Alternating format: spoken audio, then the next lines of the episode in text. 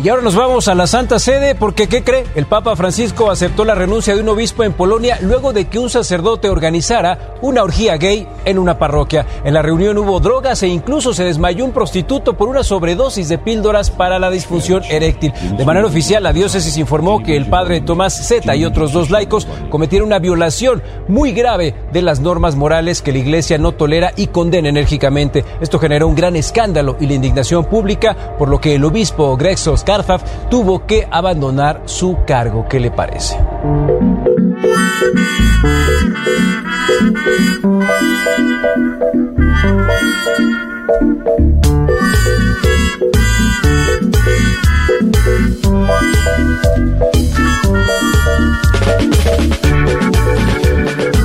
No es como mucho, no es como una historia la que tiene demasiadas capas de dulce de leche, crema, de vuelta, o sea, todo, todo es, o sea, no, no, es el inicio confo- de una serie de Netflix. no conforme con, claro, con una escena de orgía eh, homosexual eh, por parte de funcionarios de la iglesia, le agregaron drogas, uno que se de desmayó por, por exceso de Viagra. Nunca había escuchado la de la sobredosis por el consumo de píldoras para la disfunción eréctil. Es como un nuevo tipo de sobredosis. Ah, No, es como mucho. Yo no puedo creer el multiverso. O sea, que esto la se- que esta semana termine en una orgía gay de un sacerdote me parece. Igual no fue Ya- acá, no fue acá esto. No. No, ¿Dónde bueno, pero digamos, En Polonia algo dijeron, está pasando en el mundo. Ah, en Polonia además que... gobierno Claro. ultraderechista. No, claro, y cuna de... de, Papa. de- Algo claro. está pasando. Están pasando muchas cosas. Se murió Matthew Perry ayer. Ay, no, murió. Eh, estuvo ahí Checopar en Futurock.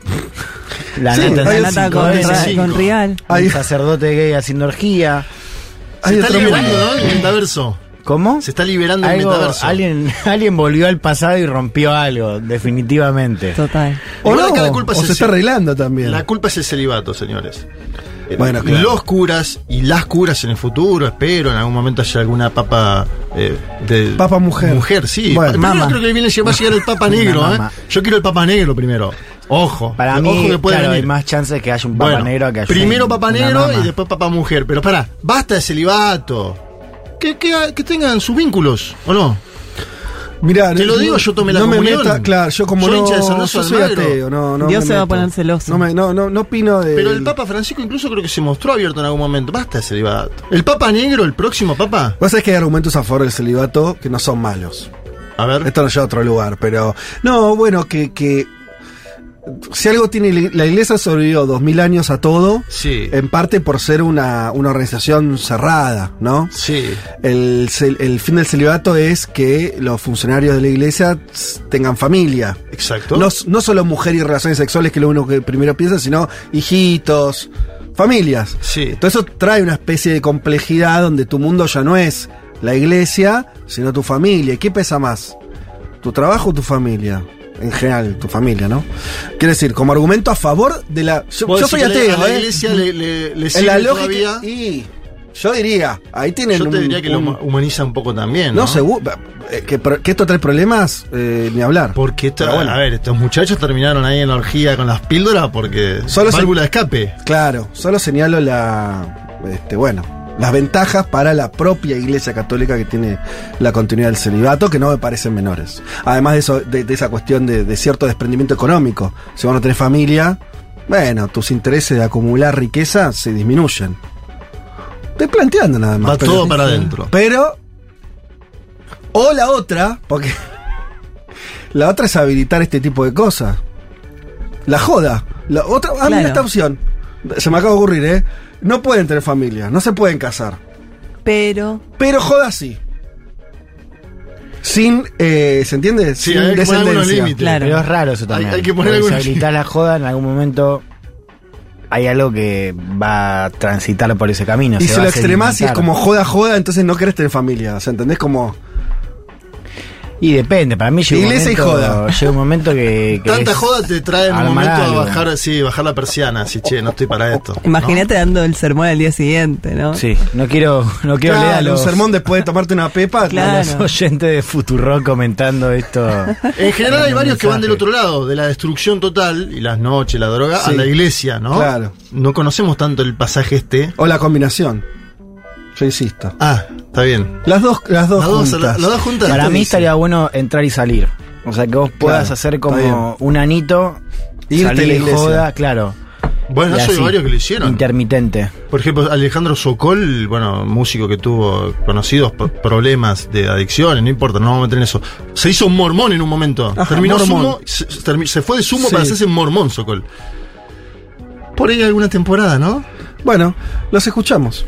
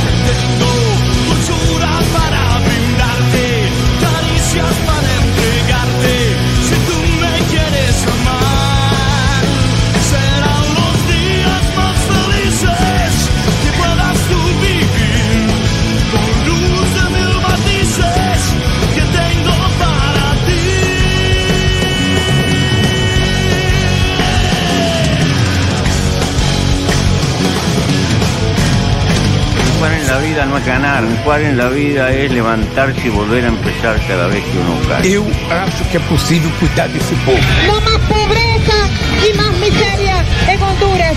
Hasta la victoria, siempre. Los voy a acusar con sus mamás, con sus papás, con sus abuelos. No olvidamos justicia, verdad, respeto. Seguimos.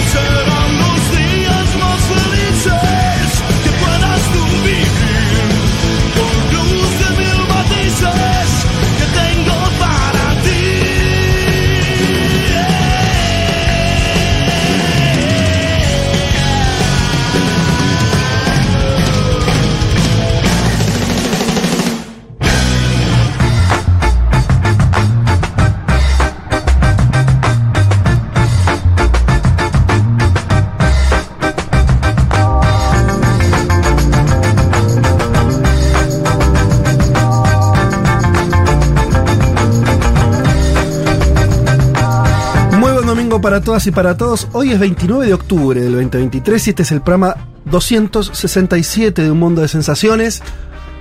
Casi las 12 y media y hasta las 15 horas vamos a estar hablando de política internacional. Eh, bueno, en semanas que siguen siendo muy intensas en la Argentina en términos políticos. Eh, pero bueno, también lo conversamos acá fuera del aire también en, en- en- en un momento donde en el mundo están pasando un montón de cosas, no sabemos bien si hay un reseteo global o qué cosa, pero estamos asistiendo a, a momentos eh, muy particulares. Eh, por supuesto sigue eh, en el centro de la atención lo que está pasando en Medio Oriente, además con la novedad, la lamentable novedad, esperable en un punto también, de eh, ya lo que parece una invasión terrestre por parte de Israel en la franja de Gaza. Durante las últimas dos semanas, tres semanas se especuló cuándo iba a ocurrir eso. Efectivamente, parece que ahora sí estamos asistiendo a, a la invasión eh, por dos noticias, ¿no? Por un lado la incursión, que ya hubo varias incursiones de, de tanques eh, que entraban y salían, pero bueno, ya con una tendencia más a entrar que a salir, y declaraciones muy fuertes por parte del gobierno de Israel, ya con un ultimátum final de que los palestinos se retiren del norte de la franja de Gaza, los que quedaron vivos, ¿no? Porque ya, ya hubo una masacre. eh, 8.000 asesinatos. Claro, según las autoridades de Gaza, eh, 8.000 muertos, más de 3.000 de ellos Niños. niños. Eh, bueno, lo que uno podía suponer, ni bien eh, se produjo el- las matanzas por parte de Hamas en Israel, lo que se venía era más sangre. Sangre multiplicada, me parece que es lo que está ocurriendo. Eh, de eso vamos a estar hablando en este programa y para eso vamos a traer, ustedes saben, este tema en particular, desde el primer momento quisimos alimentarnos mucho de voces, eh, de distintas voces que nos contaran cuestiones distintas. Hemos tenido varias entrevistas eh, en los programas anteriores y en este caso vamos a entrevistar a Said Chaya, politólogo y profesor en la Universidad Austral.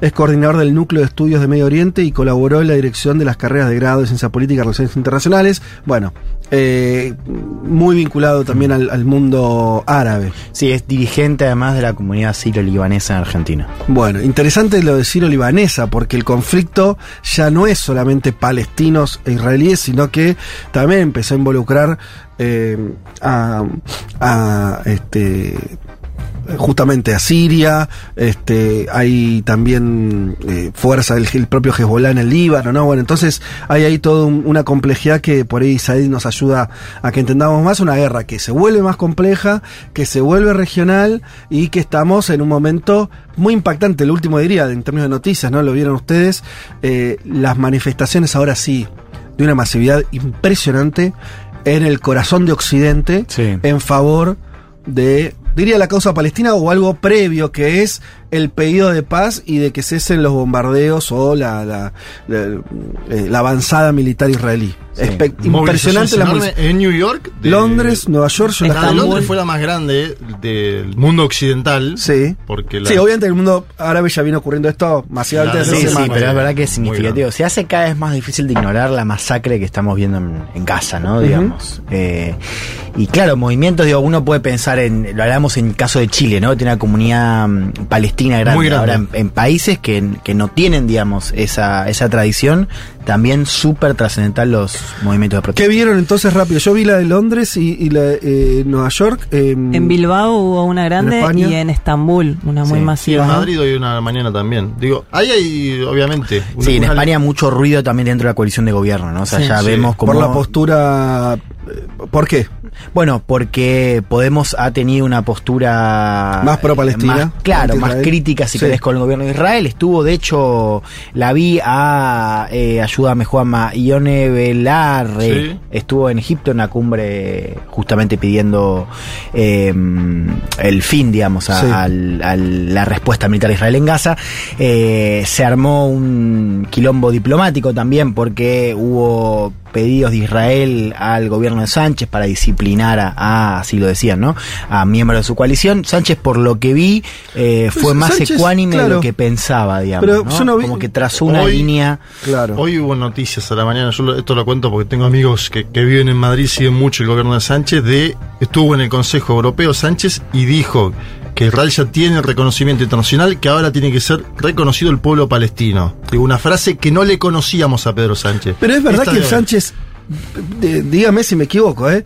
Eh, ni bien eh, en los momentos donde Israel había logrado, por obvias razones, porque habían sufrido una masacre, una sanguinaria horripilante en, en, este, en los kibbutz del, eh, del, del sur, eh, Sánchez no salió ahí también con cierta moderación a plantear que, que había un problema, que a reconocer la idea de los dos estados. Yo creo haber escuchado de su Sí, posición, que- nunca se plegó a- al, al, al, al discurso israelí. Ni siquiera la Unión Europea en su conjunto. Bien, por eso, ok, ok, ok. Lo que pasa es que ahora ya hay un pedido de que cesen los bombardeos Claro, de, claro. de buena parte de la Unión Europea. Eh, y me da la sensación de que este es un posicionamiento que va más allá todavía, porque el tipo dice, un Estado ya es Estado, el otro es un pueblo que no tiene Estado. Y lo está diciendo un hombre que es moderado, ¿eh? Digo esto para mirarlo de la Argentina Sí. también. Lo está diciendo un hombre que es de izquierda, pero de izquierda No, no, moderada. sí, que además es, para decirlo rápido, muy pro-OTAN, por Exacto, ejemplo. bueno, en el por caso de Rusia no tuvo en, matices. en Ucrania fue. Claro, levantó claro. mucho el perfil, de hecho. España envió armas. Sí, sí, sí. Bien, o sea que esto está también está, está tensionando un montón de vínculos. También tiene que ver con las sociedades, ¿no? Si vos tenés una sociedad, la europea, que se está movilizando en las calles diciendo paren de bombardear Gaza, y vos sos un miembro de la dirección de eso, tenés que escuchar lo que está pasando abajo. Eh, Bueno, En América Latina tenemos otra mirada que tiene que ver con, eh, bueno, cuestiones particulares de cada sociedad. En Argentina Sí, se piensa de una forma, en Chile se piensa de otra, como decíamos antes. Sí, o, o- o- sí, bueno, sí, total. O se representan este, escenarios distintos, lo decíamos nosotros. Acá, eh, particularmente, el momento en que eh, Israel sufre los ataques, lo primero que pasó es que la propia comunidad judía argentina empezó a tener eh, información de primera mano de que familiares, amigos Sí, claro. estaban siendo masacrados eh, y los que no estaban con temor. Eh, tuvimos la repatriación de un montón de, argentinos israelíes o que estaban residiendo allá, sean unos ciudadanos israelíes que volvieron a Argentina producto de la, de la guerra que se desató. Más de No- mil personas ya fueron Claro, repatriadas. nos toca en, en una fibra sensible. muy De hecho, especial. Además, carteles en las calles de la ciudad de Buenos Aires. El- mira, el- la persona más joven secuestrada en Gaza Mm. es un bebé argentino de nueve meses. wow. Digo, Sí, también sí. hay esas No cuestiones. sabía eso. Igual yo siento que no está tan en agenda el tema respecto de las declaraciones públicas de las personas que circularon en los medios toda esta semana. Sí. Como que es un poquito de cobertura internacional en algún noticiero, pero realmente... No, no sé, me parece que para Sí. lo que está pasando, para lo que... Creo la, que la se nos, cantidad de...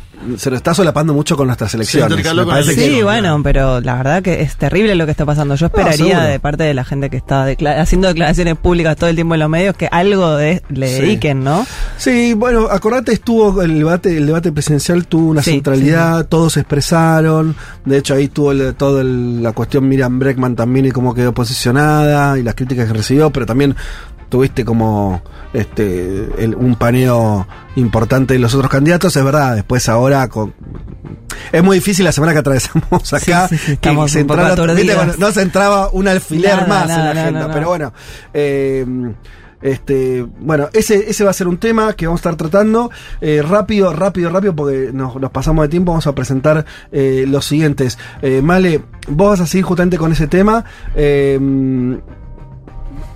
A través de la producción literaria, de los libros. Sí, bueno, la vez pasada hablamos sobre el- el- la ocupación, digamos, el conflicto de Israel y Palestina desde el punto de vista de la producción de, de imágenes y la obra de ciertos directores que venían trabajando sobre esto. Y ahora me interesa hacer algo parecido desde una perspectiva literaria. Traje algunos ejemplos de escritores y escritoras que se están dedicando a esto o que no pueden eh, evitarlo, ¿no? Eh, digo, no sé, el caso de escritores israelíes que tienen en sus ficciones entra siempre este tema. Sí. Eh, y también comentar algunas noticias de esta última semana porque sucedió la Feria de Frankfurt, que es como el lugar, Sí. la cita anual de todos los editores, y hubo, bueno, varias cuestiones ahí para analizar. Un discurso de Zizek. Vinculado al- al- sí, sí, sí, un discurso de apertura de, de Zizek, el filósofo esloveno, que generó bastante controversia eh, porque habló a favor de, de Palestina, digamos, y por, por un premio que le negaron a una escritora palestina también. Así que vamos a comentar todo eso. Bien, rápido, eh, doctor Elman, eh, vas a hablar de la interna republicana en Estados Unidos, tema que ya tratamos, pero que finalmente se resolvió. Claro, hay presidente de la Cámara Baja en Estados Unidos después de varias semanas de una guerra interna. Lo contamos cuando fue el momento. Lo rajaron, lo, lo destituyeron a Kevin McCarthy por una avanzada trampista ¿no? en la Cámara Baja. Ahora, eh, después de tres candidatos fallidos, hay eh, presidente, se llama Mike Johnson. Porque es importante. Es importante por lo que dijimos en su momento, porque del Congreso depende la asistencia militar Mm. eh, a Ucrania y ahora Israel, que se está tramitando y también lo contamos la semana pasada. Y también es importante porque Estados Unidos eh, puede no salir de la parálisis en el Congreso porque este tipo tiene una impronta bastante radical, es muy cercano a Trump. Eh, creo que un poco también ganó por cansancio, ¿no? Porque ya había habido varias Sí. eh, votaciones. Eh, y es importante también porque marca un poco el estado de cosas que venimos narrando acá hace varios años, que es como un partido de derecha tradicional se quiebra totalmente con la llegada de Trump y cómo eso conspira contra el funcionamiento del sistema político en Estados Unidos. Bien, nos volvemos a la región. Juanma, también noticias importantes de en Venezuela respecto a el procesamiento de su crisis interna, la crisis política, las próximas elecciones. Sí, eh, hubo interna de la plataforma unitaria, como se le conocía a la Mesa de Unidad Democrática, la ex-MUD, ganó María Corina Machado, anuncia la comisión eh, de parlamentarias que con el 92%, Ah, es una bueno. votación aplastante, dice la misma comisión que votaron más de 2 millones y medio de personas. Bien. El chavismo critica esas cifras porque Sí. no fue en el marco del Consejo Nacional Electoral y está llamando a una votación sobre el Esequibo, una zona reclamada por Venezuela que es de la Guayana y que efectivamente mueve ahí el avispero en términos electorales en este año preelectoral porque convoca a una votación popular en diciembre el chavismo, ¿sí? Sobre este tema particular. Ajá. En el medio tenemos, como si todo esto fuera poco, el acuerdo de Barbados entre oficialismo y oposición para el calendario electoral y el levantamiento temporal de sanciones de parte de los Estados Unidos de América. Ya ahora en forma Son importante. Son muchas piezas en Sí. simultáneo, Fede, y todas dependen, Claro. porque el levantamiento temporal de sanciones es por seis meses. Sí. Pero digo, antes le habían levantado unas- una, una parte de las un más. acuerdo con Chevron, la petrolera Claro. Chevron, para operar en Venezuela. Claro. Ahora es para exportar a los Bien. Estados Unidos de América, lo cual para Venezuela en términos económicos Son es dólares, es un montón. dólares frescos, Sí. plata, dinero. Vamos a ver cómo juega ese tablero, Bien. porque también de Estados Unidos hay, bueno, los levantamos, pero tocame el tema migratorio de otra forma. Te voy a contar, eh, a Biden es una de las principales preocupaciones el tema migratorio y sobre todo de migrantes venezolanos y, y está intentando destrabarlo por ese lado. Nos canta la 40 Liliana Felipe y ya arrancamos.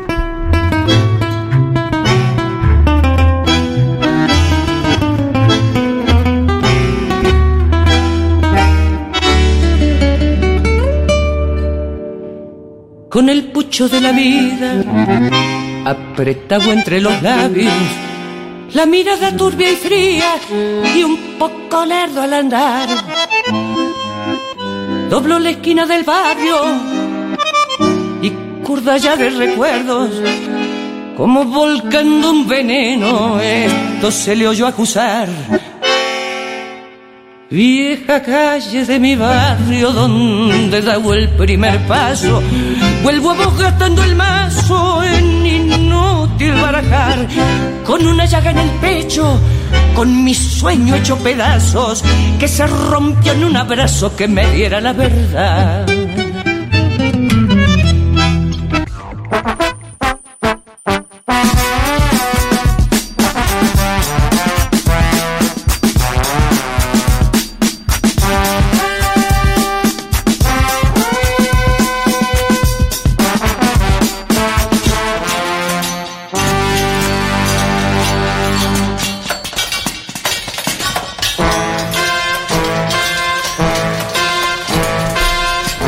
Estamos, aquí estamos. Em, lo digo ahora porque lo saboreamos en este Ay, por momento. favor, lo que fue eso. Acabamos de probar, creo que cada uno logró engullir una mitad de un- uno de los bagels que nos trae Jacobs Bagels. Em, muy rico, ¿no? No, Hoy es estaba, cosa hoy estaba especial, ¿eh? Espectacular. El pan, ¿no? No sé, estaban calentitos, Ay, a veces se enfrían. Claro, es que nosotros en general comemos un poco más tarde. Claro, acá nos agarró bien. Ustedes Ay, por piden favor. unos con bacon, tipo una franja de bacon gigante, chicos. no me queme. No, eso era carne igual, ¿eh? No era bacon. Ah, sí. Sí, pero creo que tenía un poquito de bacon nada No, más. carne, cheddar y huevos. ¿Sí? este. Bueno, muy es el bien. sec- es el sec. Digámoslo bien, entonces estamos hablando de Jacobs Bagel que tiene una variedad de bagels y postres en su local ubicado en Uriarte 1386. Esto es en el barrio de Palermo. Por supuesto, podés pedir eh, en el local o hacerlo a través de su página de Instagram, día Jacobs. Bagel. Eh, muy recomendado. Sí. ¿Cómo? Qué un buen día para pedir. No Eh, sabe los si fines de semana va. Sin medio fiaca para cocinar. Eso, eso. Bien, che, tenemos un montón de cosas para charlar. Por supuesto, nos pueden escribir eh, al 1140 66 000. En unos minutos nomás empezamos a leer sus mensajes, así que escríbanos. Eh, vamos a, ir directo al panorama. Eh, varias cuestiones para, eh, para comentar. España se acerca ahora sí decididamente a conformar un nuevo gobierno. Ustedes lo saben, sistema parlamentario significa que los españoles votan y salvo que un partido solo en esa instancia electoral eh, saque una mayoría absoluta, que antes era algo más o menos común a España y dejó de serlo, hace no sé cuánto ya que no tienen ese tipo de elecciones, me perdí, ¿eh? Habría que revisarlo, no sé si alguno en la cabeza lo tiene, pero no sé cuál fue la última vez que votaron y tuvieron mayoría absoluta de un solo partido. De no ser así, tienen que conformar alianzas post elecciones y son negociaciones largas, tensas, porque son elecciones donde eh, la tradición española se juega eh, realmente este, la plataforma de gobierno. Hay muchos compromisos concretos que se asumen. En el caso de España en particular, eh, el key de la cuestión estaba puesto en qué vínculo iba a tener Sánchez con los independentistas catalanes. En parte porque justamente necesitan los votos está muy finita la cosa para conformar gobierno de esos este, eh, de los diputados y diputadas provenientes de, de esa este, región de eh, de esa región autonómica. Y al mismo tiempo porque eso estalla en toda España en términos simbólicos, porque mm, se vienen de años de un conflicto eh, entre Cataluña y, el resto de España por su pretendida independencia y todo lo que sabemos que eh, sucedió, las detenciones, las prisiones, el exilio, bueno, todo lo que ocurrió con el fracaso de ese proyecto independentista. Y ahora Sánchez terminó, y esto lo, dijo, es interesante porque lo, lo, lo dijo en, como es este, frente a las autoridades del propio PSOE el día de ayer. Creo El que Comité fue, Federal. el Comité fue el día de ayer que Ayer. sesionó y Sánchez terminó de decir que efectivamente iba a proponer la amnistía a eh, los eh, líderes que todavía tienen procesos judiciales en su contra eh, y terminó como de desnudar la estrategia. Decir, bueno, sí, vamos a pedir la amnistía, algo que estaba eh, con mucha discusión adentro del PSOE. Por supuesto, es algo con lo que la derecha construye discurso, ¿no? Esta idea de que es una- eh, eh, Sánchez está entregado al independentismo catalán. Pero lo- el dato, la noticia es que efectivamente tomaron la decisión esa. Por lo tanto, la formación de gobierno quedó ahí nomás, ¿no? Ya se supone que eso está eh, casi garantizado. Claro, pero el gobierno es con Sumar, no con los independentistas. Lo, lo digo porque siempre está bien ponerlo en consideración. Vamos a ver mu- muchas notas operadas ahora estos días sobre el independentismo en el gobierno. No van a formar parte del gobierno de Pedro. Sánchez. Y él le traslada a las bases del PSOE, lo hace de forma eh, democrática, una pregunta que van a tener que votar las bases del PSOE. ¿Apoyas el acuerdo para formar un gobierno con Sumar y lograr el apoyo de otras formaciones políticas para alcanzar la mayoría necesaria? Es decir, ese lograr el apoyo, está hablando tanto de los vascos, de los catalanes y de los gallegos. Digo, en, el- en- en la interpretación de Sánchez hacia su militancia es esta fórmula, ¿no? Gobierno con Sumar y otros apoyos. Eh, leemos entonces algunas declaraciones de- del presidente en funciones y probable ya con continuidad en el gobierno de Sánchez que dijo entonces nuestra historia nos enseña que es con acuerdos y generosidad que como nuestro país y nuestra democracia son más fuertes con los indultos primero porque esto ya ocurrió, ya hubo indultos. Y con la amnistía haremos que muchos catalanes se sientan más identificados con nuestro proyecto común. En el nombre de España, en el interés de España, en defensa de la convivencia entre españoles, defiendo hoy la amnistía en Cataluña por los hechos acaecidos en la década pasada, pues está hablando de ¿no? 2017 fue que ocurrió todo esto. Esta es la única vía posible para que haya un gobierno de España y no dar una segunda oportunidad a Feijóo y a Bascal para formar un gobierno que nos haría retroceder. Fíjense que nombró a España como cinco veces, porque lo que está intentando también, y esto es algo que está presente eh, en, varios este, analistas españoles que dice que hay un intento de Sánchez de arrebatar o discutir la idea de la identidad española que quedó profundamente ligada a la extrema derecha, ya digo a la derecha, ¿no? Entonces la idea de España, nosotros somos España, los independentistas y todo el resto y, y- y los progresistas, no, quiere la disolución nacional. Me parece que Sánchez quiere recuperar esa bandera. Sí, de ahí que la respuesta de Feijó a ese discurso y a cómo planteó Sánchez el- la entrega de la amnistía fue Sánchez habla en nombre propio, no en nombre de España. ¿no? Claro. Digamos, fíjate cómo también, bueno, el mismo Vox en un acto lo mismo, ¿no? O sea, también intentando disputar eh, y batallarle esa idea de España. Me parece súper interesante que estén discutiendo eso, ¿eh? Eh, porque mm, obviamente que en España tiene una complejidad porque tiene los independentismos existen y no solamente el, inde- el independentismo más acérrimo como puede ser el catalán, nada, las expresiones nacionales en España, sean vasco, gallego, lo que sea, tío, eh, es, es un, un- un- una especie de rompecabezas España en términos identitarios. Sí. Tal cual, que es la pregunta vacía de la transición. ¿no? Pero que el PSOE vuelva, digo, que, que desde la izquierda, si querés, para decirlo más, me parece, ¿no? Desde la izquierda Sí. amplia. Hay un intento de recuperación, yo me acuerdo siempre de Pablo Iglesias diciendo, ah, viendo el quilombo del 2000, hablando del 2001 en Argentina y, y ellos que en su crisis del 2010, 2011, diciendo, ¿cómo extraño no tener el símbolo que tuvieron los argentinos que era su bandera? A veces perdemos de vista eso, pero digo, como para lo- los movimientos también populares, progresistas, no tener también una pata que, que te haga vincular tu proyecto con tu país en términos nacionales, es una limitación, así que... El peronismo nunca la perdió en Argentina. No, eso, claro. A diferencia de. En Brasil la ganó Claro. la extrema derecha. Sí, que Lula, o sea, me Eh, acuerdo cuando asumió Lula que de hecho reafirmó la bandera diciendo que Bolsonaro se ponía la camiseta de la Sí, selección. sí, pero él quiso, Lula quiso implementar una fórmula que era pónganse la camiseta de Brasil con el 3 en la espalda de Lula y tampoco le funcionó. Hay una distancia, un divorcio que tiene que ver con también los posicionamientos de los propios jugadores, incluido Neymar, por ejemplo, que es abiertamente bolsonarista fueron. Entonces, el pueblo eh, lulista los ve como con, ¿no? Y, y creo que en la Argentina eso se, se procesó de otra forma. El vínculo de la selección campeona del mundo. Fíjate que ahora hay operaciones incluso de Javier Milei y gente vinculada a él diciendo que Messi criticó al gobierno por los respiradores. Mm. Messi no dijo nada de esta campaña, de esta elección. Eh, y es más, si hubo gente que votó con la camiseta argentina en la Argentina, votó al peronismo. Bueno, ahí está- eh, esta cuestión es interesante, las identitarias y las banderas, ¿no? Bueno, así que está ese proceso en España respecto a esa identidad y, y- y veremos a dónde va todo eso y, cómo funciona. Pero la novedad, volviendo también a lo que decía Juanma respecto a Sumar, que es como sería el Podemos actual en algún punto, los que están a la izquierda del PSOE, es más amplio y demás, pero funciona lo mismo, ¿no? Es, va a ser un gobierno muy parecido en términos de un PSOE hegemonizando, ¿no es cierto? Con una alianza que es a la izquierda del PSOE. Sí. Más o menos el dibujo es ese que es muy similar. Pero con al- la al- botonera de Sánchez.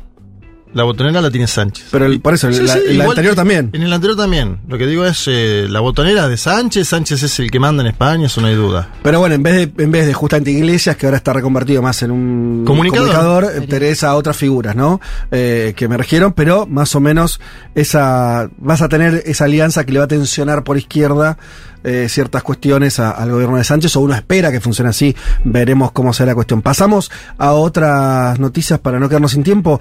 Hoy mismo hay elecciones regionales en Colombia. Sí. Importantes, son las primeras que eh, elecciones después del triunfo de Petro, el gobierno, el primer gobierno de izquierda.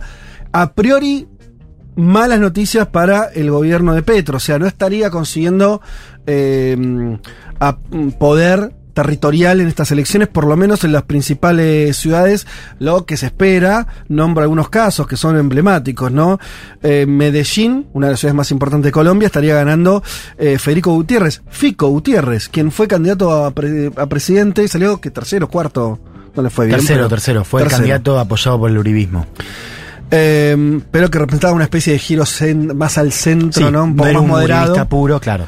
Eh, pero bueno, él estaría imponiéndose en Medellín. Barranquilla, Ya fue alcalde aparte del, de Medellín. Claro. Eh, Barranquilla, eh, Alex Char, que también eh, es alguien que había competido con Fico en las primarias, un Sí. dirigente también de derecha. Fíjate, ya tenés dos ciudades que estarían yendo hacia la derecha o reafirmando su, su condición de gobiernos este, conservadores. Y en Bogotá, eh, también ahí estaría Carlos Fernando Galán, en principio estaría liderando la intención de voto con menos fuerza que en los otros casos, también una figura ligada más a los sectores más este, eh, conservadores, ¿no? Hay que ver en Bogotá que elección hace Gustavo Bolívar, un hombre que supo ser senador de Colombia Humana en la formación de Gustavo Petro y que el petrismo como idea surgió en Bogotá. Claro. Eh, Bogotá nunca votó en los últimos años una candidatura de derecha, ¿sí? Eh, Petro mismo fue alcalde de, de Bogotá, después eh, vinieron eh, ot- otros alcaldes. Gustavo Bolívar, de acceder ahí, significaría un triunfo para el gobierno, al menos parcial, en la capital del país, que no es broma. En un escenario de complejidades, como todos sabemos, el escándalo del hijo, movilizaciones grandes de la extrema derecha, pero también movilizaciones del propio Petro que pasamos en este programa Sí. con los audios, ¿no? Ahora, ¿cuál que creen que esto influye en, eh, o sea, qué nivel de mala noticia sería para Petro que efectivamente estas elecciones regionales le, le- le sean muy adversas? Y si pierde Bogotá es fuerte. Sí, sí, porque además se enmarca un poco en esa narrativa que venimos contando acá, ¿no? Es un presidente mucho más débil que como, que como cuando comenzó, eh, con el escándalo del hijo, que un poco también contó Juanma. Me parece que si a eso se le suma un golpe electoral, eh, y sí, ya lo deja mm, peor posicionado para el próximo año, eh, para la próxima elección. Faltan tres años igual, parece, Sí, no, cuatro. Pero sí, sí, ahora, había un tema que es que Petro arranca con una oposición dividida. Recordemos, digo, Sí. Rodolfo Hernández llega de Barotage, mm, se va de la oposición, Uribe aparece, pero al mismo tiempo está tan deslegitimado que no se configura como un polo. Creo que hay una pregunta que puede surgir ahora y puede ser desfavorable para Petro, es que es qué pasa si, por ejemplo, no sé, a Fico, Fico. le va muy bien y de pronto tenés un nuevo polo opositor. Yo Bien. creo que el, el dato también sería ese. Bueno, mm, veremos qué, qué ocurre. eh, y si además eso inicia una especie de chilenización del gobierno de Petro, borichización, o no, ¿no? Que Boric empezó a tener rápidamente malas noticias electorales ligadas a la constitución, ligadas a distintas. Y bueno, y, y todavía aparece ahí enredado en esa, en esa lógica. Bueno, veremos cómo continúa. No fue Justamente. una campaña violenta igual, ¿no? Esto lo marco. Siempre Colombia en general supo Ajá. tener campañas muy violentas. ah, mira vos, está bien eso. No hemos tenido notificación. Asesinatos. Algo que sí pasó con Ecuador. Sí, claro. Por lo cual digo, muestro, y ahí veía un tuit de Álvaro Uribe Vélez diciendo muchas gracias a, a- él, él decía, las instituciones del Estado, la fuerza pública y el gobierno que nos suministró protección en esta campaña. Digo, Ajá. es una noticia esa, Sí. que hasta puede ser algo bueno para Gustavo Petro. Sí, también estuve leyendo que había, digamos, que los temas más candentes por los cuales la gente iba a votar y que tenían que ver con lo que estuvo pasando en estos últimos meses es que la inflación en lo que va del año es de casi 11 puntos, el desempleo es de casi 9 puntos y que otra de las preocupaciones es justamente la, la seguridad. La- digo, hay que ver si Petro puede revertir alguna de esas cosas con opositores en estos cargos. 11, 11% de inflación en el 11, año. Un mes. qué mes argentino. Qué Dale, envidia. amigo, no te. ¿Qué te hace? 11. ¿Qué? Un, eh, dos mensual. Sí, qué, qué paraíso. Eh, che, eh, mm, vamos a Chile justamente, que publicaron el borrador de la nueva, nueva constitución. No, perdón, no me río, pero, eh, disculpas, pero todo el proceso constitucional chileno empezó a tener visos tragicómicos.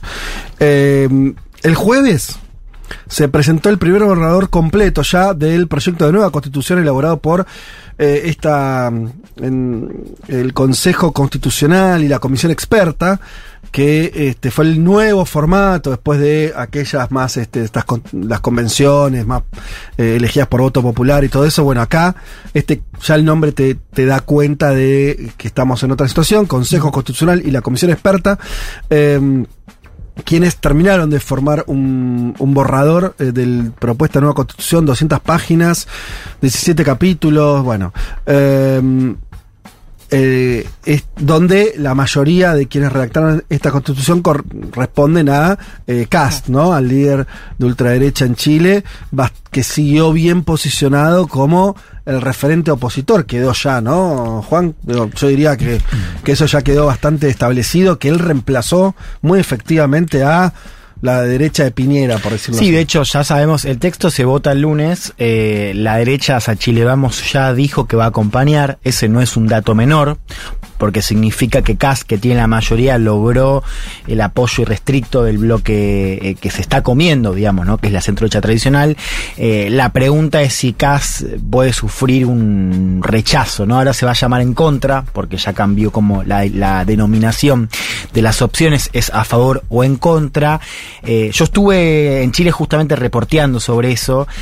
Hay dudas respecto a si los votantes nuevos, es decir, los votantes que no votaban con voto voluntario y entraron con voto obligatorio a partir del plebiscito de 2022, donde gana el rechazo, de si esos votantes pueden inclinar la balanza, pero por ahora, y lo que vemos en las encuestas, es que nos encaminamos a un nuevo rechazo. No, me estás jodiendo. Sí, 54 dice. Cadem en contra del nuevo plan, 31 a favor. Con lo cual la pregunta Ah, a favor si- muy, perdón, muy bajo, 31. Yo Sí. pensé que estaba más parejo, che. Sí, con un 20% más o menos de indecisos. La Las duda- elecciones recién son en diciembre. El 17 de diciembre. Falta sí. un, fal- bueno, un montón, no, No pero falta falta. tanto. falta. Eh, pero sí, bueno, medio. sí, es verdad. Igual para mí la derecha chilena gana en las dos circunstancias.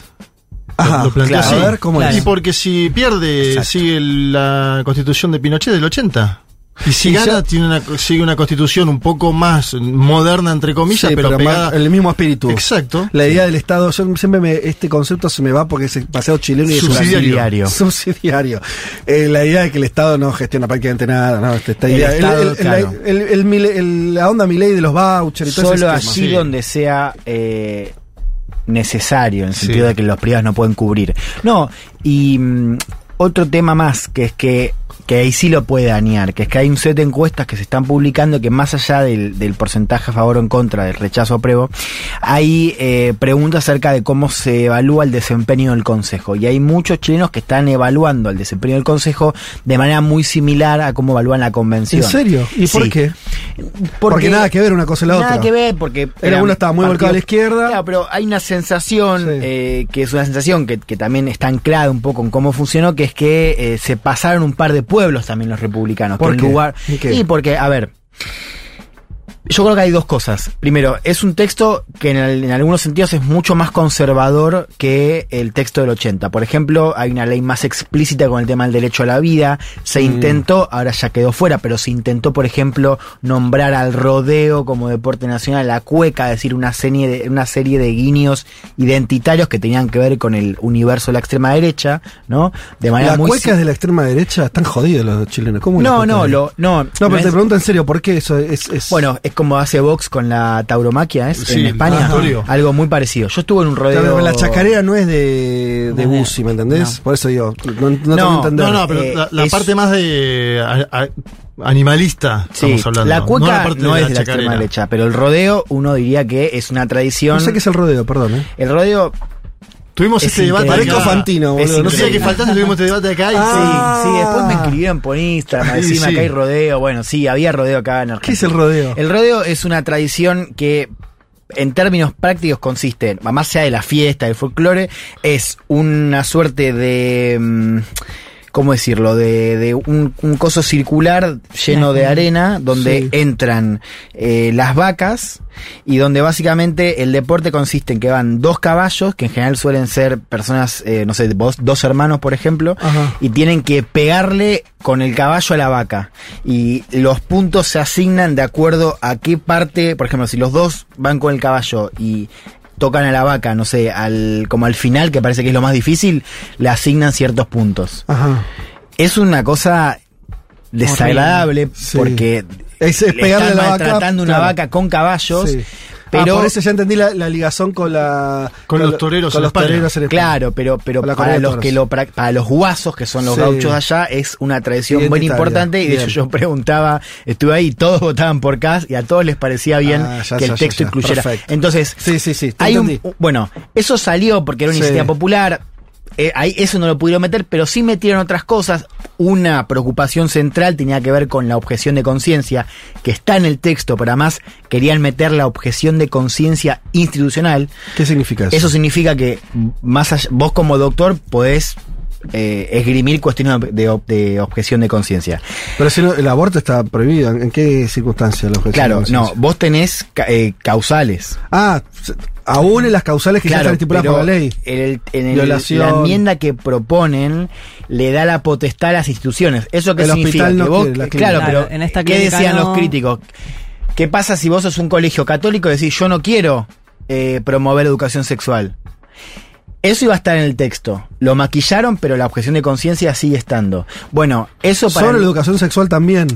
es que no, eh, podía ser para todo. Para cualquier cosa. Objeción de conciencia institucional, sí. Por ejemplo, unos decían, eh, eh, es que lo- el tema es cuando vos lo tenés en la Constitución, se da la, la posibilidad de que, eh, no sé, una disputa judicial esté enmarcada en ese, en ese, en ese artículo. Entonces se diga, bueno, está permitido para la Constitución, ¿se entiende? Sí, lo podés aplicar para un montón de casos. Claro. No, no, es que no sabía que. En, en el artículo claro. no dice educación sexual, pero sí consagra esta figura de la objeción. Por eso, pero la, la figura de objeción es en abstracto. No es, yo pensé que estaba vinculado, por ejemplo, al, al, a la- al- al aborto. Claro, Pero si está, está aplica- pensada sí. por el aborto, pero... Pero el- si es abstracto, pero se la puede aplicar decís. a más Exacto. cosas. Ah, bien. Bueno, eso salió, pero para, hay un segundo set de cuestiones que para mí ayuda a entender lo que se viene ahora, que es que, y esto me lo decían los republicanos que lo hicieron a propósito, obvio, que es que se meten en el texto cuestiones que no tienen nada que ver con materia constitucional. Por ejemplo, expulsión inmediata de migrantes, que es una propuesta eh, política. ¿Lo pusieron de la. Constitución La puse, sí, lo maquillaron ahora un poquito, pero está. Víctimas de terrorismo, por ejemplo. Es decir, ¿Qué tiene que ver? Hace una ley. Bueno, Sí. eso está en el texto. Porque son taquilleras. La, Eh, la migratoria hasta quillera han terminado. Sí, la otra más crucial. Elimina la contribución a la vivienda, que es un impuesto que es muy importante en Chile, es uno de los pocos buenos impuestos porque es bien progresivo. Se le cobra a, la- a los propietarios con la primera propiedad. Es un impuesto que pagan en general los ricos y con ese impuesto se financian las comunas pobres. Mm. Bueno, los republicanos lo quieren sacar. Mm. Y eso está en el texto. ¿Qué, qué me decían los republicanos? Bueno, nosotros vamos a ganar si el texto tiene sentido común. ¿Por qué? Porque están apuntando a la gente que no sigue estos temas. Entonces, dicen, bueno, yo tengo un texto acá. Yo no soy ni izquierda ni de derecha. Digo, che, ¿me sacan impuestos? Y bueno, dale, lo puedo votar. Por eso los republicanos dicen, ojo, porque ustedes están viendo las encuestas eh, que responde la gente que, que no quiere votar porque, bueno, les parecen demasiado extremas, que viene siguiendo un poco la discusión. La pregunta es, ¿qué va a pasar cuando la campaña de republicanos diga, bueno, vos querés menos impuestos, vota a favor. Vos querés que a los inmigrantes lo saquen más rápido, vota a favor. Y ahí tenés una discusión Y hasta ahora el voto obligatorio proceso. favoreció a la derecha en Chile en las últimas elecciones. Desde que hay voto obligatorio, creció el voto a la derecha en Chile. Este es yo tengo, una pregunta. Ponerle que sale rechazado de Sí. nuevo este, este texto. ¿Hay una tercera No. instancia? No, o sea, ya ahí, está, ya queda. Queda- o sea, queda la de Pinochet. ¿Qué? Queda la de Claro, Pinochet. la, la actual. Sí, hay ahí un, un tema legal eh, interesante que es que eh, ha bajado el quórum para reformar.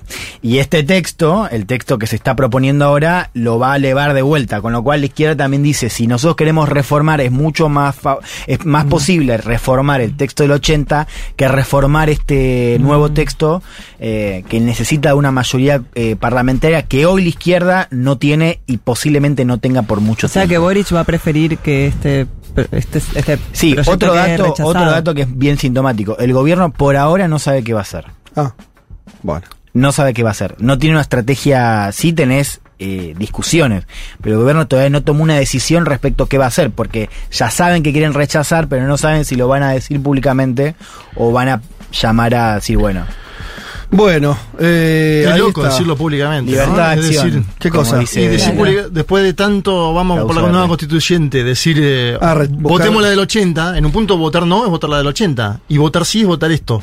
Hay una crisis eh, muy profunda de la izquierda en Chile, ¿no? En algún punto, por más que sea en gobierno, hay una crisis. Sí.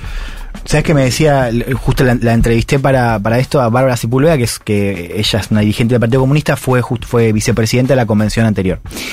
Me decía, más allá de esto, el tema es que nos, nos quedamos sin, sin proyecto, porque me decía, más allá de la, de la Sí. discusión, nadie en la izquierda sabe Mm. hoy qué viene después. O sea, Claro. ganamos el gobierno, nos fue mal con la constitución, no tenemos, y nos quedamos con un relato, porque decía, vos mirás a ellos, ellos tienen un relato de qué tipo Sí. de país quieren, y lo pueden replicar. Nuestro problema, más allá de que, por ejemplo, no sé, el Frente Amplio no tiene cuadros, y eso es un Sí. problema para pensar el futuro, porque Boric no se puede reelegir, pero más allá de eso, o sea, nos quedamos sin un relato, nuestro relato se volvió demasiado intelectual, y dice, Mm. nosotros en el estallido teníamos la ventana para Sí, armar claro. dignidad, era una suerte de, de- de un boceto de Sí. relato, y nos quedamos sin relato.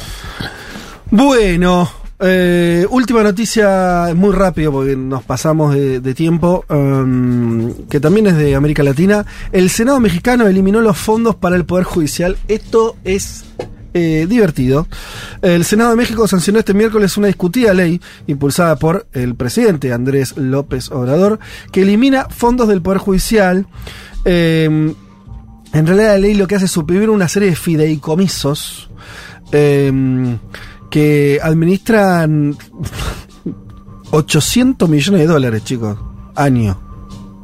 Ese es un ajuste contra la casta, Tranqui, ¿eh? ¿no? 800, yo me quedo cuando doy la cifra. Porque primero la leí en pesos mexicanos, que la verdad que no, no tengo No, idea, la conversión de 15 mil millones de pesos, bueno, no sé. Ah, más de 800 millones de dólares, mira cuánta plata. Eh, fue aprobada, eh, ya está, es, es, eh, es ley y, y López Obrador además la, la firmó rápidamente.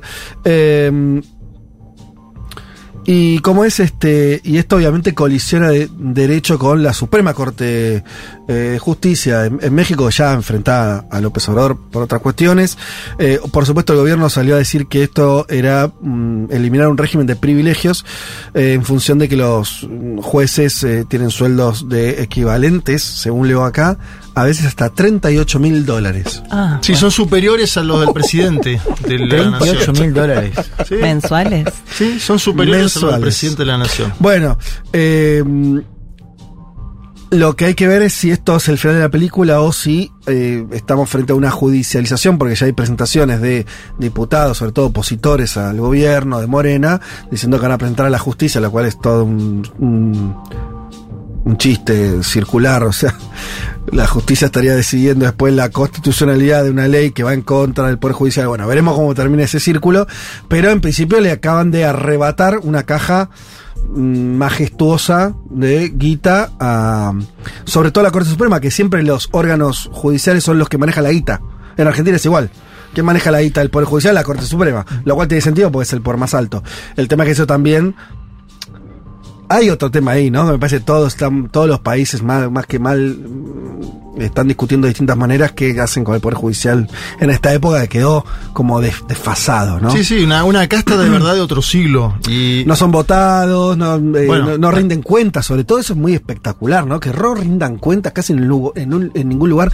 Digo, lo que pasa en Argentina no es muy distinto a lo que pasa en otros países donde los jueces son eh, eh, ad eternum, donde además de, de tener nombramientos este, vitalicios, no tienen eh, o tienen muy malos eh, órganos que los auditen, ¿no? Está, está el Consejo de la Magistratura, pero parece ser más otro órgano también controlado por ese mismo Poder Judicial. En fin, se mete el tema en campaña porque Xochitl Sí. Galvez, que es la candidata del Frente Amplio por México, el PAN, el PRI y el PRD, dijo que era un día triste para México, ¿sí? Dijo que era un día triste para México la eliminación de estos fondos, eh, 800 millones de dólares para el Poder Judicial mexicano, y se enmarca además en una campaña de AMLO, política ya, estaba hablando antes de la electoral, contra la Corte Suprema Mexicana, ¿no? Él quiere la votación popular de los miembros de la Corte, algo que sería inédito, pero que encuentra algún antecedente en eh, una constitución del siglo pasado mexicana. Ajá.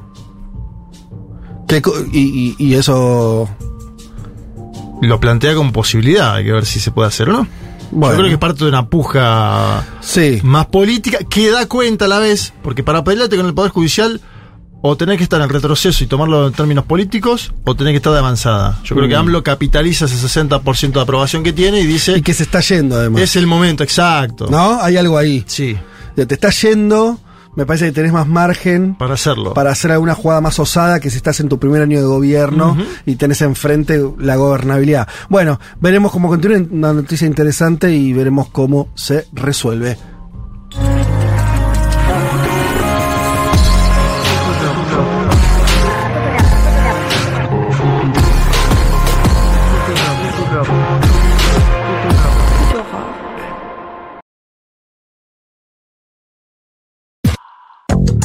Programa donde hablamos del mundo para querer un poco más a nuestro país.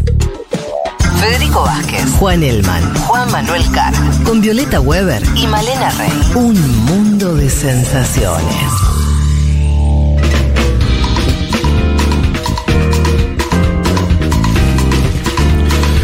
Bueno, muchísimos mensajes, eh, muchos referidos a lo que hablamos al principio del programa, la cuestión del Papa, el celibato y demás.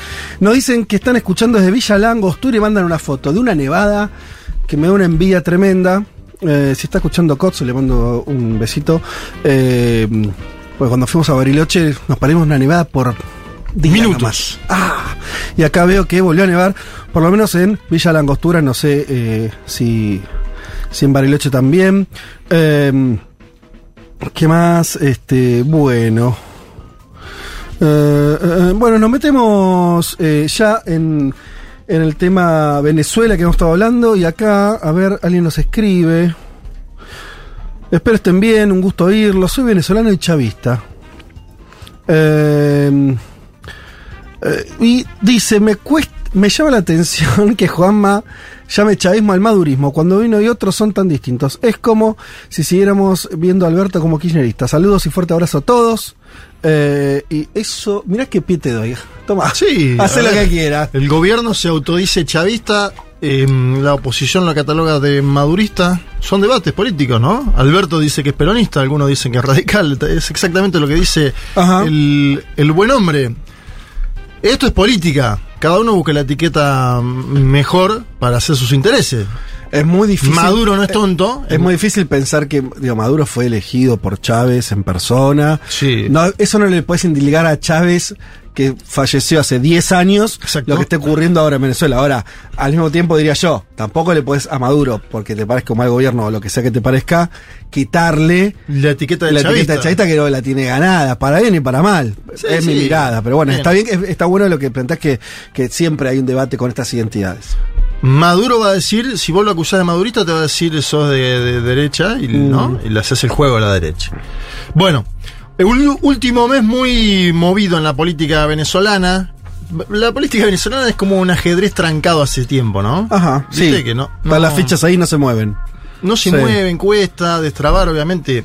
Hay que ver un gobierno que tomó la decisión en su momento de seguir, lo dijimos acá mil veces, lo debatimos, ¿no? Hablábamos de eh, el informe Bachelet, la ONU, la dolarización, eh, si querés, de facto que hubo, ¿no? O este bimonetarismo que Massa le tira por la cabeza a Javier Milei cuando le tiran Venezuela, le dice, bueno, en Venezuela es donde hay dos monedas circulantes y sobre todo utilización de el dólar. En el medio de todo esto aparece una mesa de negociación hace tiempo entre gobierno y oposición. Estuvo en México, se frenó por, ¿se acuerdan ustedes? Aquel diplomático, William Saab, detenido, a quien acusaban de ser el prestanombre de Nicolás Maduro, bueno, debates. Volvió a aparecer esta semana en Barbados un acuerdo entre el gobierno de Maduro y una oposición cuya cara visible es la de Gerardo Blaid. Gerardo Blaid, un hombre que fue de un partido llamado Primera Justicia, conocido, luego de un nuevo tiempo, y que ahora oficia como independiente dentro de lo que es la plataforma opositora que acaba de elegir a María Corina Machado. Son muchos, son muchas ventanitas que se abren, por eso prestemos atención a cada una de ellas. Quiero que empe- empecemos escuchando a Blyde en Barbados hablando del acuerdo, porque firmaron algunas cuestiones. Entre ellas que haya elecciones en el segundo semestre del año 2024 y que se actualice el registro electoral contando a las personas que venezolanos viven fuera de Venezuela. Esto sería muy importante para la oposición porque bien sabemos que buena Sí, parte de la migración votaría a la oposición a Nicolás. Nuestros amigos eh, Rappi votarían mayoritariamente a la oposición en Venezuela. Bueno, entonces escuchalo a Gerardo Blade porque él habla de eso y de un tema que va a ser crucial. Los inhabilitados. Yo creo que este tema... Los si- políticos me estás hablando ahora, los Sí, candidatos sí, los inhabilitados. Yo sí. creo que este tema, si está trancado, Mm. lo puede trancar más. Pero escuchamos a Gerardo Blay y después nos metemos en eh, cuestiones más finas. una ruta para que los inhabilitados y los partidos políticos recupe- recuperen sus derechos con celeridad. Tres, la observación electoral calificada de la Unión Europea, del Centro Carter y del panel de expertos de las Naciones Unidas, además de otras. Cuatro, definir un cronograma electoral para las elecciones presidenciales que serán realizadas durante el segundo semestre del año 24. 5. La actualización del registro electoral, incluido especialmente nuestros hermanos venezolanos en el exterior. 6. La depuración del registro electoral. 7. Todas las auditorías que requiere el sistema electoral venezolano. Bien, dentro del chavismo se destacó una figura que es emergente en los últimos años en Venezuela, presten la atención, el hijo de Nicolás Maduro, de nombre Nicolás Maduro, 33 años de edad, fruto de un vínculo previo al de su padre con eh, Silvia Flores, la actual primera dama, o como le dicen en Venezuela, primera combatiente. Maduro, hijo, ah, presten atención porque hay algo ahí, ¿no? Cada vez tiene más poder en la estructura gubernamental, gente en todos los ministerios. Nicolásito. Nicolásito, como Madurito. le llaman. Nicolásito. Eh, le dicen efectivamente Nicolásito, ¿no es cierto? Sí, la oposición le dice Nicolásito como para intentar Ah. bajarle. Ah, el pensé precio. que, cariñosamente también en el chavismo. No. O en el madurismo, no. Ok. En el ¿Cómo es el levantamiento temporal de sanciones? Voy, voy acelerando porque hay muchos temas. Sí. A la par que el acuerdo de Barbados, este que del cual Blay nos hablaba, se conoció un levantamiento temporal de sanciones por seis meses, presten atención a la duración, seis meses, nada, de parte de los Estados Unidos de América. Y Anthony Blinken, secretario de Estado de Estados Unidos, dijo que esto es un paso necesario en la búsqueda de normalizar la democracia en Venezuela. Blinken. Primero, una serie de licencias generales emitidas por la OFAC, que es la Oficina de Control de Activos Extranjeros del Departamento de Tesoro de Estados Unidos, todo muy pomposo, autorizan a Venezuela a exportar sin limitaciones durante seis meses. Un primer punto clave para el gobierno de Maduro. Para esto, sin límites. Sin límites durante seis meses. A Estados Unidos o a cualquier país. Sí, pero uno piensa que en la situación actual de Medio Oriente, Estados Unidos necesita también abastecerse. Fíjate que. Maduro, en la, en la negociación petrolera, Maduro se beneficia de la invasión en Ucrania Sí. y de la situación actual de Medio Oriente, donde Sí. hay algunos Sí, países productores claro, que mueven el amperímetro, sobre todo de la OPEP. Hubo recortes importantes ahora de la producción en la OPEP, por lo cual el precio del petróleo crudo va a subir. Venezuela, que es lo que tiene crudo, necesita acelerar la producción de petróleo diario. Sí. Bueno, este es un punto. También el Departamento del Tesoro de Estados Unidos levantó sanciones a la exportación de gas y otros eh, minerales que pesaban sobre el- una minera estatal venezolana llamada Minerven, ¿no? Que además exporta oro. Vamos viendo todo el escenario, ¿no? Acuérdense que antes fue la distensión de Chevron. Cuando fue la distensión de Chevron había un hombre poderoso del chavismo, Tarek El Aizami, que fue eyectado del gobierno. ¿Te acordás que lo contamos acá? Se Sí. le ha llevado una torta de plata para armar un proyecto político, aparentemente. No se sabe el paradero de Tarek El Aizami. No sabemos nada. Y todas estas decisiones abren la posibilidad para Maduro de tener plata fresca en este año y en el año que viene. Acuérdense que no, yo digo, las últimas elecciones en América Latina, Bolsonaro en Brasil. ¿Cómo levantó Bolsonaro? Con el auxilio Brasil, política social, plata en la calle. Massa en los últimos meses en Mm. Argentina. ¿Cómo levantó? Con el compre sin IVA, con los Sí. bonos.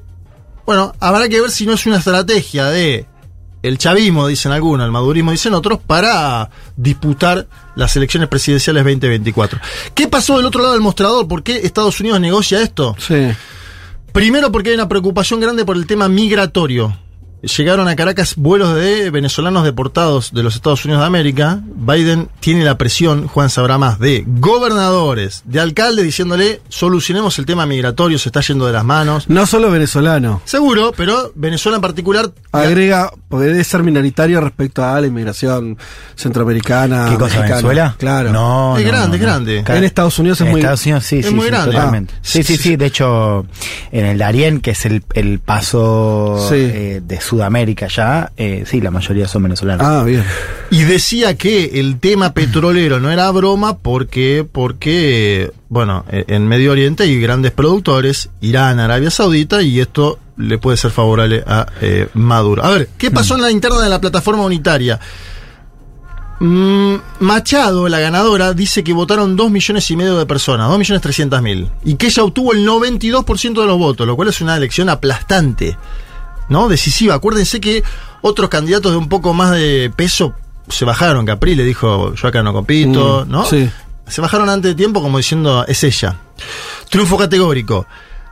Es llamativo porque María Corina Machado había llamado a la mesa de negociación de México del año pasado hablando de la Agenda 2030, ¿no? Como vinculando a Blyde y a los negociadores con eh, agendas, eh, bueno, esto, la Agenda 2030, palabras textuales, ¿no? La tesis de que ya no hay nada por hacer. Y ahora la plataforma unitaria la empodera, le dice, sos vos la candidata. Y va a las elecciones internas y las gana. El chavismo dice que estas elecciones no fueron, no tuvieron validez, ahora nos vamos a meter en eso. Acuérdense que ya está inhabilitada porque se acreditó como embajadora alterna de Panamá ante la OEA. Cuando fueron las movilizaciones de 2014. Sí. En ese caso, 40 personas eh, muertas. Eh, la oposición dice asesinadas. El chavismo dice que había chavistas muertos. ¿Te acuerdas de esos debates? Sí. Lo que se llamó la salida.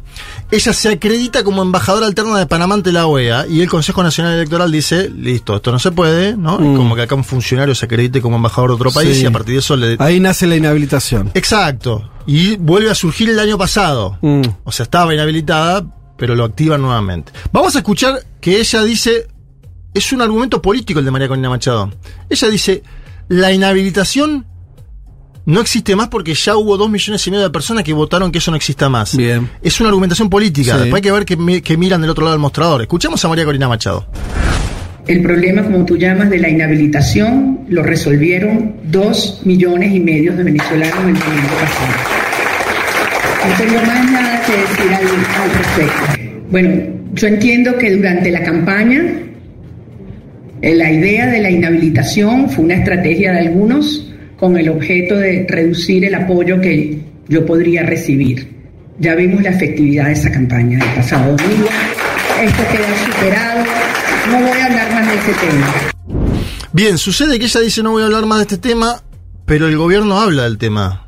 Y sobre todo habla un hombre que diríamos no tiene pelos en la lengua, Diosdado Cabello. Uh, hace rato no lo escucho. ¿En qué anda Di- Diosdadito? Diosdado Cabello es eh, el hombre fuerte del Partido Socialista Unido de Venezuela. Y agrego, lo pongo el Partido Socialista Unido de Venezuela porque están surgiendo otros partidos oficialistas en Venezuela. Me hace acordar algo a China, ¿no? Que en China hay un partido y después también hay algún Ajá. satelital. Por ejemplo, se formó esta semana el Partido Verde de La Venezuela. comparaste con una democracia pujante, veo. No, pero digo, eh, No, te entiendo lo que está diciendo. Pero Partido bueno, satélite. patrones satélites que en realidad responden al oficialismo, pero, ok, no, no, no sabía que estaban creando. había sí, un movimiento Somos Venezuela creado años atrás, Ajá. afín al chavismo, al madurismo, lo que quieran decirle. Por el mismo tiempo, el PC que era acompañaba a Maduro lo, lo, lo, lo, lo- o lo inhabilitaron, o lo intervinieron. No sé una, un cambio en la cúpula partidaria que en el Partido Comunista de Venezuela denuncian como una intervención de parte de Maduro sobre el partido. ¿Sí? Es verdad lo que decís. Y aparte el PC venía siendo muy crítico del Claro. gobierno de Maduro. Diosdado Cabello le dice a María Corina Machado que no hay ninguna forma Mm. de que los inhabilitados estén habilitados. Escúchalo. A ver. que es que yo lo he dicho en innumerables ocasiones y lo voy a repetir desde aquí, desde el partido.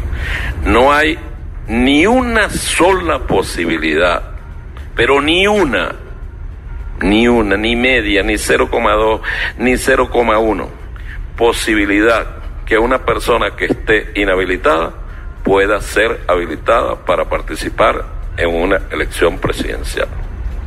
Así esté vestida arregladita, peinada, no hay ni una sola posibilidad. Bueno, ahí estaba. eh, vamos a la parte de la judicialización de la consulta, porque el chavismo dice que hay fraude en la cantidad de electores, que como no lo monitoreó el CNE, dos millones y medio es una cifra inflada. Esto es lo que dice el, el oficialismo. Eh, escuchaba por ahí que decían también que votaron en casa. Yo no me voy a meter en esa discusión, no me interesa. Pero la Fiscalía General de Venezuela abrió una investigación contra dos personas que son las que organizaron las primarias, Jesús María Casal y Milfred eh, Camero, y el fiscal general que es chavista, Tarek William Saab, Sí. eh, dice que el CNE le ofreció asistencia técnica a la oposición para que el voto sea electrónico. Ajá. La oposición niega, dice que nunca. Bueno, ahí hay entrecruzamiento de, de- de teorías. Vamos a escuchar a Tarek William Saab diciendo que le ofrecieron eh, asistencia técnica a las primarias a la oposición y que no aceptaron.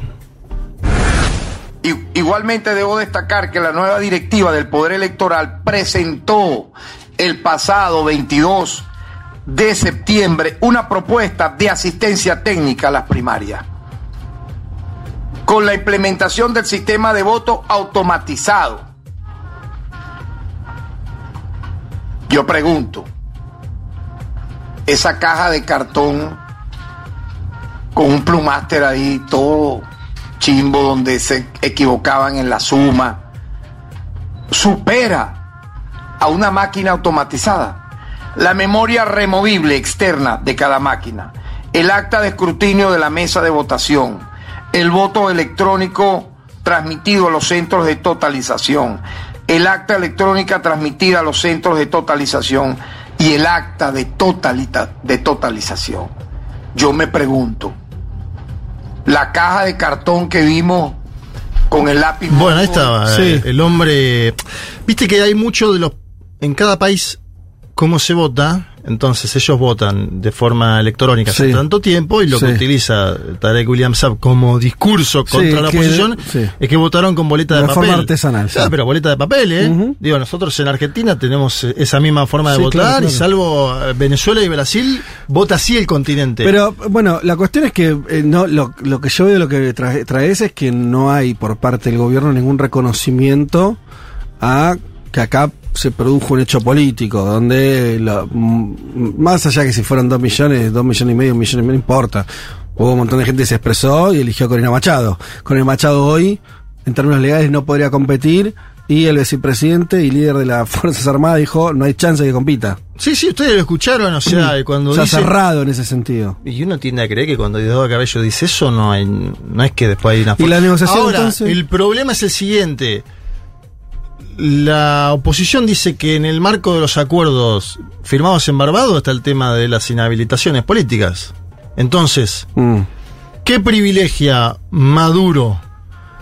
Dinero fresco de acá a un año, dos años, tres años de vender petróleo a los Estados Unidos de América y no sé si habilitar a María Corina Machado, negociar una salida. Claro. ¿Qué privilegia? Ahora- ¿Eso o el decir acá no juega nadie, jugamos nosotros solos? Sí, es, es- es curioso porque, o no sé si la palabra es curioso, pero ahí tienes un dilema en dos sentidos, ¿no? Porque la oposición va a decir, bueno, si, si la inhabilitación sucede, eh, ¿qué se hace, no? O sea, se nombra ¿Quién una va? nueva- Claro, Corina Machado bien podría decir, no, vamos a abstención de vuelta porque Sí. la dictadura me está Sí. proscribiendo, ¿no? Y una parte de la oposición va a decir, no, pero pará, hicimos todo esto, nos venimos juntando, eh, tenemos la venia de Estados Unidos, observación y demás, y no vamos a competir porque vos no puedes ser candidata. Bueno, ahí tenemos un dilema.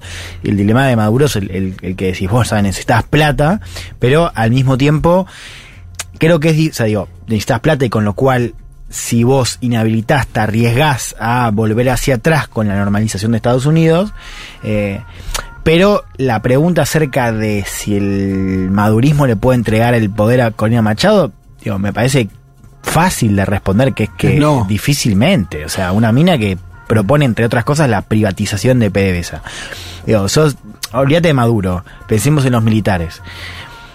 ¿Por qué le entregarían? ¿Cómo, cómo puede? O sea, no le entregaron el poder Sí, a, nadie muchísimo a más moderado en otro sí. contexto político y se lo van a entregar a, a una mina Mm. que quiere dinamitar todo. En el medio de todo esto, el, el Nicolás Maduro que dice, vamos a una consulta popular, y con esto nos vamos yendo, pero Mm. es importante. En diciembre una consulta popular sobre el Esequibo. O sea, el chavismo saca un tema, en su momento lo hizo Evo Morales con eh, la, la cuestión marítima, ¿se acuerdan ustedes? Con Sí. Chile. Que le fue es mal, un viejo reclamo el que a le fue mal igual a Evo Morales en ese momento porque Sí. fue a la Haya y lo perdió. Sí, ¿Se lo- acuerdan ustedes? Pero él lo tomó como bandera y dijo mar para Bolivia, mar para Bolivia. Había todo un... Bueno, ahora es la disputa que tiene Venezuela con Guyana por el Esequibo. Sí. Que ellos una, hay toda una idea histórica, ¿no? Sí, el el sí. sol de Venezuela nace por el Esequibo. Yo me acuerdo de un Chávez recién asumido, principio de los 2000, hablando de eso. Un reclamo no, muy distinto porque, nada, porque se disputa otro país en una potencia colonial, pero la idea de parecido como, como Malvinas, un reclamo Sí, que está claro, siempre claro, claro. y al mismo tiempo nunca se mueve mucho la situación real. Exacto. Entonces Ah, el gobierno que sí. dice, vamos a lanzar una pregunta para movilizar este tema. ¿Por qué? Porque en el medio además Guyana dio licitaciones petroleras en áreas marítimas que están pendientes de limitación. Claro, ¿se hay entiende? petróleo, Hay petróleo punto. ahí, en Sí, las sí. aguas. Ahí está todo el tema. Y sí. ellos dicen, esto es nuestro, históricamente. Entonces Maduro va a lanzar ahora, en diciembre, una consulta popular, un referéndum, que además es una instancia muy hecha en Venezuela. Sí, Acuérdate que la, sí, sí, Hugo están la- están acostumbrados a votarla. Es como en, en Uruguay también, ¿no? Son ¿Y la consulta de qué dice? ¿Qué, qué, qué se no, supone son, que son cinco preguntas generales sobre cuestiones eh, técnicas, de laudos, laudos arbitrales, Ah. ¿no? Pero bueno, el gobierno lo que va a buscar No ahí quiere instalar como agenda. el gobierno va a buscar instalarlo como agenda y tener una agenda que le permita a la vez movilizar al electorado, Claro. creo yo. Movilizarlo previamente. Decirle, Por algo que nosotros, no sea la economía pujante nosotros somos Venezuela. lo que nosotros somos lo que defendemos, la soberanía. Mm. A la vez también va a llevar a que la oposición se pronuncie no sobre estos temas. Escuchemos a Maduro y con esto nos vamos. Dale. las cinco preguntas que van al referéndum histórico, al referéndum consultivo del domingo 3 de diciembre sobre el tema de la Guayana Esequiba. Primera vez en la historia de 200 años que este tema se lleva al debate público de esta manera, con esta magnitud. Primera vez que se le dan todos los argumentos políticos, diplomáticos, jurídicos, históricos, territoriales a nuestro pueblo para que nosotros tomemos una decisión colectiva, una decisión como país, hacer valer la letra de la Constitución, el espíritu de la Constitución, una democracia participativa protagónica, un país libre donde se le pregunta a sus ciudadanos los grandes asuntos. Bien, me voy con lo siguiente, presten atención a esto último también. El jueves Maduro hizo un acto llamado Conferencia Nacional por el Diálogo, la Paz y la Convivencia, donde hubo empresarios, gente vinculada a diferentes credos y también gobernadores opositores. El gobernador de. los gobernadores de Barinas y Cojedes. ¿sí? Alcaldes opositores, Chacao. Hay algunos analistas que dicen que Maduro está construyendo una especie de oposición a medida. Claro. ¿sí? Algo así como que también lo que pasó en 2018, Ujú. acusan algunos. Y era una elección con semi-legitimidad, ponele. O sea, no con toda la oposición, por lo tanto va a tener un costo eso para la legitimidad de la elección, pero no va a ser solo, no va a ser sin opositores. Bueno, hay sería, que ver ¿no? qué hacen en, en el caso de las Mm. elecciones pasadas, del 18, María Corina Machado de ese sector la desconoció su totalidad y como dice Juan, llamó a la abstención. Mm. Si le quieren ganar al chavismo, eh, digamos, en Sí. una de esas pueden jugar a votar alguna opción habilitada, entre comillas, ¿o no? Sí, no, una persona que además construyó su carrera política en el último tiempo oponiéndose de manera radical a cualquier tipo de acercamiento con Maduro. Sí. Con lo cual digo, no sé, quizás cambia, pero es difícil pensar en una posibilidad de una negociación política. para Ella decir, dice, que bueno, la, ella dice que ya lo logró con los dos millones y medio de votos, pero escuchamos a Cabello que le dice que no. Así que habrá que ver, esto va a seguir. Bueno. Y habrá que prestar atención a la votación popular de diciembre para también medir cómo está el chavismo en la calle, ¿no? Electoralmente, digo. Espectacular. Bueno, vamos a ir de cerca a lo que sigue ocurriendo en Venezuela y ya nos venimos con la entrevista prometida a Said Chaya. Un mundo de sensaciones. El programa que los oyentes piden en verano cuando ocurren intentos de golpe de Estado, tragedias y guerras, pero que recién arranca en marzo. Federico Vázquez, Juan Elma, Juan Manuel Carr, con Violeta Weber y Malena Rey. Futurock FM.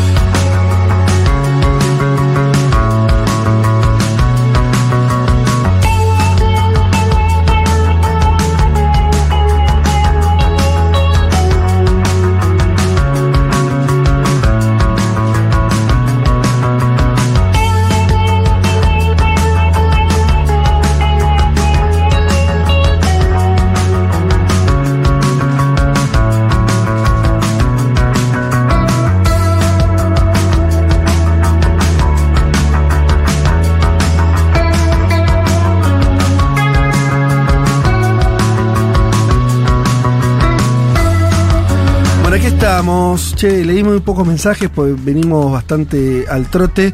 Eh, tengo que decir que llegaron mensajes diciendo que efectivamente en todo el sur parece que hay nevada o la hubo. En San Martín también, de los Andes nos mandan una, una un video muy lindo de una nevada, nevadita primaveral. Lindo concepto de nevada primaveral, que hace un oxímoron, pero que en el sur argentino se cumple. Compro. Compro nevada primaveral. Me, ¿Pero me pasa gusta. siempre en octubre eso? No lo sé, Mm, no, no lo sé. no Me creo. suena que no, que no es tan. eh, Estamos casi en noviembre, No es tan común. Eh, bueno, nos siguen escribiendo al 11 40 66 000. Nos siguen mandando sus pareceres por ahí. eh, pero ya está sentado. eh, En el estudio de Futurock, Said Chaya lo habíamos presentado, es politólogo y profesor en la Universidad Austral y es coordinador del Núcleo de Estudios de Medio Oriente. Eh, Said, ¿cómo estás? Buenos días. ¿Qué tal? ¿Cómo están? Bueno, Buenas gracias por, por acompañarnos, por gracias por venir a- invitación. acá. Eh, hablábamos antes, vos eh, sos de origen libanés, entonces. Sí, sí, estoy rodeado por el lado de padre y madre. Así Ajá. que- Eh, y al mismo tiempo te especializaste en los estudios, digamos, a Medio Oriente, o sea que hay algo ahí de... Sí, la verdad que no, no arranqué especializándome en temas de Medio Ah. Oriente, pero fue eh, arranqué con Rusia y las ex repúblicas soviéticas. Sí. Hasta que un día me encontré con un libro, estaba, estaba en Beirut, eh, había ido a visitar a mi familia y me encontré con un libro que se llama Una casa de muchas habitaciones. Ajá. Y, eh, ¿De qué es? mi- un libro que habla sobre cómo está compuesto el Líbano, la historia del Líbano, la historia del Líbano y la relación con sus, con sus vecinos, algunas notas sobre la guerra civil. Y dije, apa, resulta que el, el país de mis ancestros es mucho más interesante de lo que yo pensaba. Así que Bueno, ahí. el Líbano tranquilo tú- no es, es como Argentina, no. ¿no? Imposible aburrirte. Siempre fue una cuestión de militancia. Yo milito desde que tengo 15 años en la, eh, en la colectividad, pero nunca lo he vinculado Claro. a lo profesional. Hasta que en un momento, ya hace 12 años de esto, eh, encontré este libro, este libro me, me captó y dije, tengo que ser puente, tengo que ser puente entre allá y acá. Y en eso estás. Y en eso estoy. Bueno, te traemos también porque obviamente las noticias de, de los últimos días, nosotros, eh, esto es un programa de política internacional y venimos tratando obviamente el tema de Medio Oriente desde, eh, lo decíamos al inicio del programa, en el corto plazo, los últimos, eh, las últimas semanas después de- del ataque de Hamas a, este, al- a Israel y, la masacre que, que originó ahí. Y ahora estamos en, eh, bajo los, este, las noticias de la respuesta israelí en la franja de Gaza. Y decíamos que es una guerra que, que empieza a tener eh, también algunos hablan de una regionalización, incluyendo al, Líbano, a Siria, a, organizaciones también que están en esos países como Hezbollah, etcétera. No sé, ¿qué es lo que estás viendo ahora? Eh, eh, la entrada terrestre de las últimas horas de Israel ya, ¿no? Con, con una avanzada ya no solo los bombardeos, decíamos también la respuesta que está viendo del mundo, no, lo digo mejor, la solidaridad que primero pareció estar del lado de Israel, en Occidente estoy hablando, y ahora unas manifestaciones masivas eh, pidiendo el cese de los bombardeos en, eh, en, Gaza. ¿Cómo estás viendo ahora el desarrollo de todo esto? Creo que estamos en un momento crítico. Eh, si la semana pasada estábamos mal, esta semana estamos mucho peor. Em, Biden ya se fue, ya se fue de la región, entonces estaba de alguna manera no la carta blanca para comenzar estas operaciones terrestres.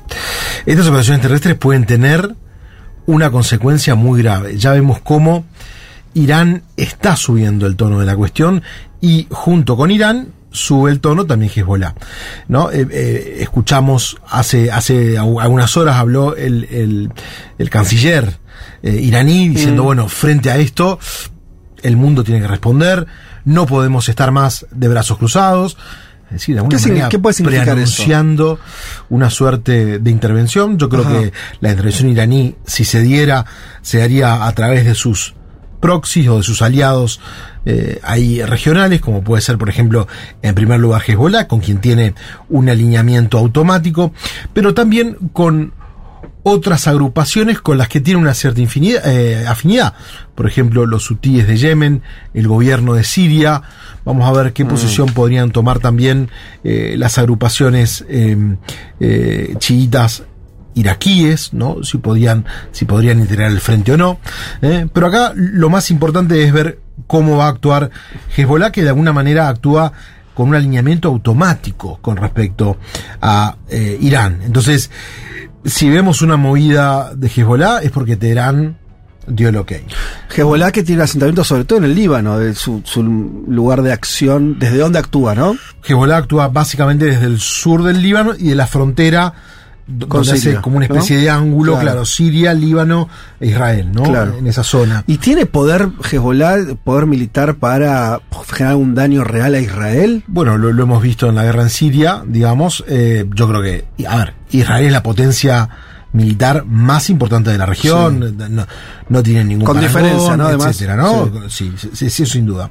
Pero frente a ese escenario, bueno, hemos visto que Hezbollah no es la agrupación a la que se enfrentó Israel en el año 2006 sino es una agrupación mucho más eh, evolucionada ahora con el armamento eh, eh, y con el entrenamiento, con la experiencia que ha tomado después de 10 años de conflicto en Siria, donde además em, tomó posiciones gerenciales, digámoslo así, en aspectos de seguridad, por ejemplo, en cuestiones de la frontera entre Siria y Líbano, es decir, sería importante que Israel sepa que ese Hezbollah al que eventualmente podría enfrentarse no es el mismo Hezbollah del año 2006, que, que de alguna manera, bueno, frente a la presión internacional, Israel quedó mal parado después de la guerra de 2006 con el Líbano, ¿no? Y, ahora abrimos eh, a, a todo lo que quieran hacer preguntas. Eh, casi de forma inocente te pregunto esto. ¿Existe un escenario de negociación o de pensar esta cuestión que no sea en términos estrictamente bélicos? Sí, ¿Alguien puede.? No, no le digo en términos morales, obviamente que sí, ¿no? Todos quisiéramos que haya una salida política. Ahora, ¿alguien de los que tienen poder y decisión y acción piensa en esos términos o nadie está pensando en esos términos? Estamos más lejos, más lejos de un acuerdo que la semana pasada. Mm. ¿No? Después de esta incursión por tierra, estamos más lejos. Y además. Ah, perdón, perdón, lo que me querés decir es que la decisión finalmente de Israel de invadir territorialmente Gaza aleja cualquier tipo de acercamiento con todo el resto del, con el mundo árabe, con los gobiernos del. Sí, además, digamos, esta incursión ha, eh, ha generado otros alertas, ¿no? Por ejemplo, Egipto. Egipto es, eh, desde que llegó Biden a la presidencia, de alguna manera, el actor que Estados Unidos está empujando para negociar toda la cuestión eh, palestino-israelí. Vemos que ese puente se quebró digamos, entre Israel y Egipto y entre Egipto y Estados Unidos. Vemos una situación muy tensa. Jordania siempre supo poner paños fríos a la cuestión. La vemos, sí, fíjense en su cuenta de, de, de Instagram, la reina está, eh, la reina de, de, Jordania está sacando video tras video hablando de genocidio, matanza. Claro. Eh, esto no lo podemos permitir nunca exponen tanto a una persona de la familia real uh -huh. a decir ese tipo de mensajes. Por supuesto, esto, esto no es inocente, ¿no? Entonces Jordania era otro puente posible, cortado. Arabia Saudita está cuidando su posicionamiento frente a los países árabes en virtud de este liderazgo que quiere, que quiere ejercer y está condenando a rajatabla la acción de Israel. Ahí tenés otro puente, eh, otro puente más cortado. Entonces, los espacios de diálogo que estaban habilitados, vemos que están dejando, eh, ya, ya no, ya no, ya no están con esa flexibilidad. Lo mismo la semana pasada, por ejemplo, el presidente turco, Turquía en estos días cumple, cumple 100 años de república, ¿no? El presidente Hoy, creo, turco. ¿no? Hoy. Puede ser, Sí, puede sí, ser, sí. sí, sí, en estos días de, de, de Revolución Turca. Eh, se había ofrecido como mediador, cambio lo vimos en, en, en, en las últimas horas eh, con, con un discurso cambiante que lo quita de la escena de la mediación, digamos, ¿no? Entonces, También se volvió más crítico todavía el Claro, gobierno claro, sí, sí, sí, turco. o sea, lo, lo hemos visto mucho más crítico, incluso ha generado idas y vueltas con eh, el aparato diplomático israelí, con algunas discusiones. Salió con una bandera palestina el discurso Erdogan ayer. Y, y, entonces eh, eh, estás describiendo como que Israel, o sea, porque además, a ver, te, falta lo peor todavía, ¿o ¿no? Porque recién comienza la invasión terrestre. Aparentemente este es el inicio de la invasión terrestre, hay que ver qué es lo que arreglaron Biden y Netanyahu con respecto a sus alcances. Eh, eh, Mm. Para vos, desde- ojo, una, una, va en una cosa como de tratar de fijar algún tipo de límite a la acción de Israel. Bueno, esto es lo que está comentando, que Biden lo que ha hecho es cerrar la posibilidad de que haya, bueno, pequeñas incursiones, pero que no sea una invasión eh, a gran escala, ¿no? Eh, que consista en esto, en pequeñas operaciones que se van realizando sobre, sobre el terreno. Hamas ahora aparece en algunos medios como dispuesto a negociar la entrega de los, Mm. eh, la entrega de los, Mm. de los secuestrados, ¿no? Eh, Si es así, tal vez lo peor no esté por venir. O sea, o no venga una invasión. Digo, lo peor, Eh, no, estamos no, hablando no, de que ya sí. se murieron un montón, El- miles de personas, sí, ¿no? Es 10.000, evidente. 10.000 en Palestina y, bueno, y los 1.300 que, eh, junto con, no sé, creo que unos, en total, unos 15.000 heridos de los dos Ujú. lados, una cosa así, una locura. Entonces, eh, estamos, eh, estamos muy mal. La- digamos, viendo globalmente, viendo regionalmente, regional y global, ¿no? Cuando vos mirás a Medio Oriente, tenés que tener siempre los tres registros activados. El registro doméstico de qué es lo que está sucediendo en el escenario, ver cómo se mueven los actores regionales y también ver cómo se mueven los actores globales, porque lo dijo Brown en la década del 80, es una región penetrada, ¿no? Ajá. Es una región donde no eh, y esto es importante entenderlo, no es que las potencias globales entran y hacen lo que quieren y encuentran un alineamiento automático, Mm. no. El poder global entra a la región y se transforma. Claro. Y se transforma porque los actores locales tienen un poder suficiente como para poder aguantar un poco de presión Claro. y al mismo tiempo hacer, hacer el juego. La guerra de Siria muestra eso que está diciendo, ¿no? Todos esos años de guerra de Siria muestran que. Que, que Lo global es importante. no, claro, supuesto. definitorio, pero aún así. Pero el poder entra transformado a la región. Che, estamos hablando con Said Chaya, por si uno eh, arrancó a escucharnos recién, politólogo y profesor de la Universidad Astral, especialista en, en- en Medio Oriente, una charla muy interesante estamos teniendo. Abro a que No, entonces ahí te quiero preguntar cómo ves la reactivación de la causa palestina por debajo, digamos, en esos países que vos nombrabas, porque esto lo contamos acá cuando hablamos un poco de, los primeros días de conflicto y uno veía un acercamiento desde arriba, ¿no? Con Israel, en, bueno, Emiratos Árabes, Arabia Saudita, se, se está hablando de un posible acuerdo, eh, y uno ve la reacción al ataque de Hamas y después a la respuesta militar de Israel, eh, dio reacción en el mundo árabe, y uno dice, bueno, la causa palestina eh, tiene otro peso. La primera pregunta es si vos coincidís con eso, si vos la ves reactivada. Y en segundo lugar, ¿qué está pasando desde abajo, digamos, de las sociedades de esos países árabes? Sí, entonces, mira, eh, cuando nos vendieron los acuerdos de Abraham, nos dijeron que era posible una paz sin los palestinos dentro de la bolsa. Acá tenés. Ese acuerdo que vendieron en el año 2020, dijeron, bueno, esta es una manera de insertar a Israel en la región de Medio Oriente de una manera pacífica, evitando nuevos conflictos sin necesidad de tener que lidiar con el liderazgo palestino que ya tiene sus problemas también. Digo, ¿Y cómo era eso rápidamente? ¿Cómo, cómo significaba? Bueno, o sea, implicaba que eh, los países árabes normalizaban sus relaciones con Israel, los signatarios de los acuerdos de Abraham. Claro, en este recordemos caso, fueron- Emiratos sí. Árabes Unidos, Marruecos, ¿no? Se estaba Bahrein y Sudán, cuatro. Bahrein y Sudán, y se estaba discutiendo la posibilidad, estaba abierto de que Arabia Saudita sea el último eslabón, ¿no? Claro, y o sea, en este, en este contexto, abro, abro un pequeño paréntesis. Lo que, lo que los medios occidentales decían que se viene la firma, ¿no? Arabia Saudita se viene, está por firmar. Se, se viene, va, va a integrarse a los acuerdos de Abraham. En los medios, en, en los medios de, de la región, No decían digamos, eso. no decían eso. Decía, Arabia Saudita eh, cree que hay que prestar atención a la causa palestina, eh, el príncipe heredero. Antes del ataque de Hamas. Antes del ataque de Hamas. Ok, ok. Se muestra contrario a la posibilidad de firmar, dice que el país va a ser el último en firmar, como ha sido la, la tradición. El discurso diplomático de Arabia Saudita ha sido, si hay un proceso de normalización con Israel, Riyadh va a ser el último en firmar. Pu- puede cambiar, puede cambiar. Pero ese fue siempre el discurso que tuvo. Entonces, nos quisieron vender una serie de acuerdos que nos dijeron, bueno, esto es, ya está. la normalización de las relaciones. Ajá. Nos demostraron que eh, fue un muy buen acuerdo económico, fíjense las cuentas de, eh, de los Emiratos, etcétera, ¿no? A, a, eh, el dinero fluye muy bien, fluyen los negocios, pero el problema de fondo que Israel quería resolver es que no era un problema económico. Eso es lo que los árabes querían arreglar. Claro. Digamos, lo que Hitler Claro. resolver el problema de los palestinos. Bueno, de esta manera, ¡puc! se termina el problema palestino. Y bueno, evidentemente no se terminó, ¿no? Entonces, ¿qué es lo que sucede? Eh, la adhesión a la causa palestina en la región es mayor al, al, al 60%. O sea, la gente cree que los palestinos tienen eh, eh, derecho a un Estado en ese territorio. Y, y, bueno, eh, evidentemente sigue siendo un tema de agenda. ¿Cómo se da eso? Por, por ejemplo, te pregunto por el Líbano, un país que vos conoces bien. Sí. ¿Qué significa eso? ¿Significa que ahora se está siguiendo minuto a minuto lo que está pasando? Hablamos de protestas, o sea, ¿cómo ves ese apoyo, más allá de lo es, diplomático? es- es un vínculo es eh, es un vínculo de solidaridad que está en la eh, que está en la cabeza de la gente o sea eh, por, por supuesto puede, puede haber matices en los diferentes países y, hay al interior de, de- de cada uno puede haber sectores de la población que no estén tan de acuerdo, pero, pero sigue siendo, digamos, la injusticia a la, cual se somete el pueblo palestino es una cuestión que está muy presente. Pensar que solamente en el Líbano llegó a haber casi medio millón de palestinos refugiados, creo que quedan con papeles unos 150 mil, 200 mil, pero llegó a, haber, llegó a haber medio millón de refugiados palestinos en el, en el- en el territorio libanés.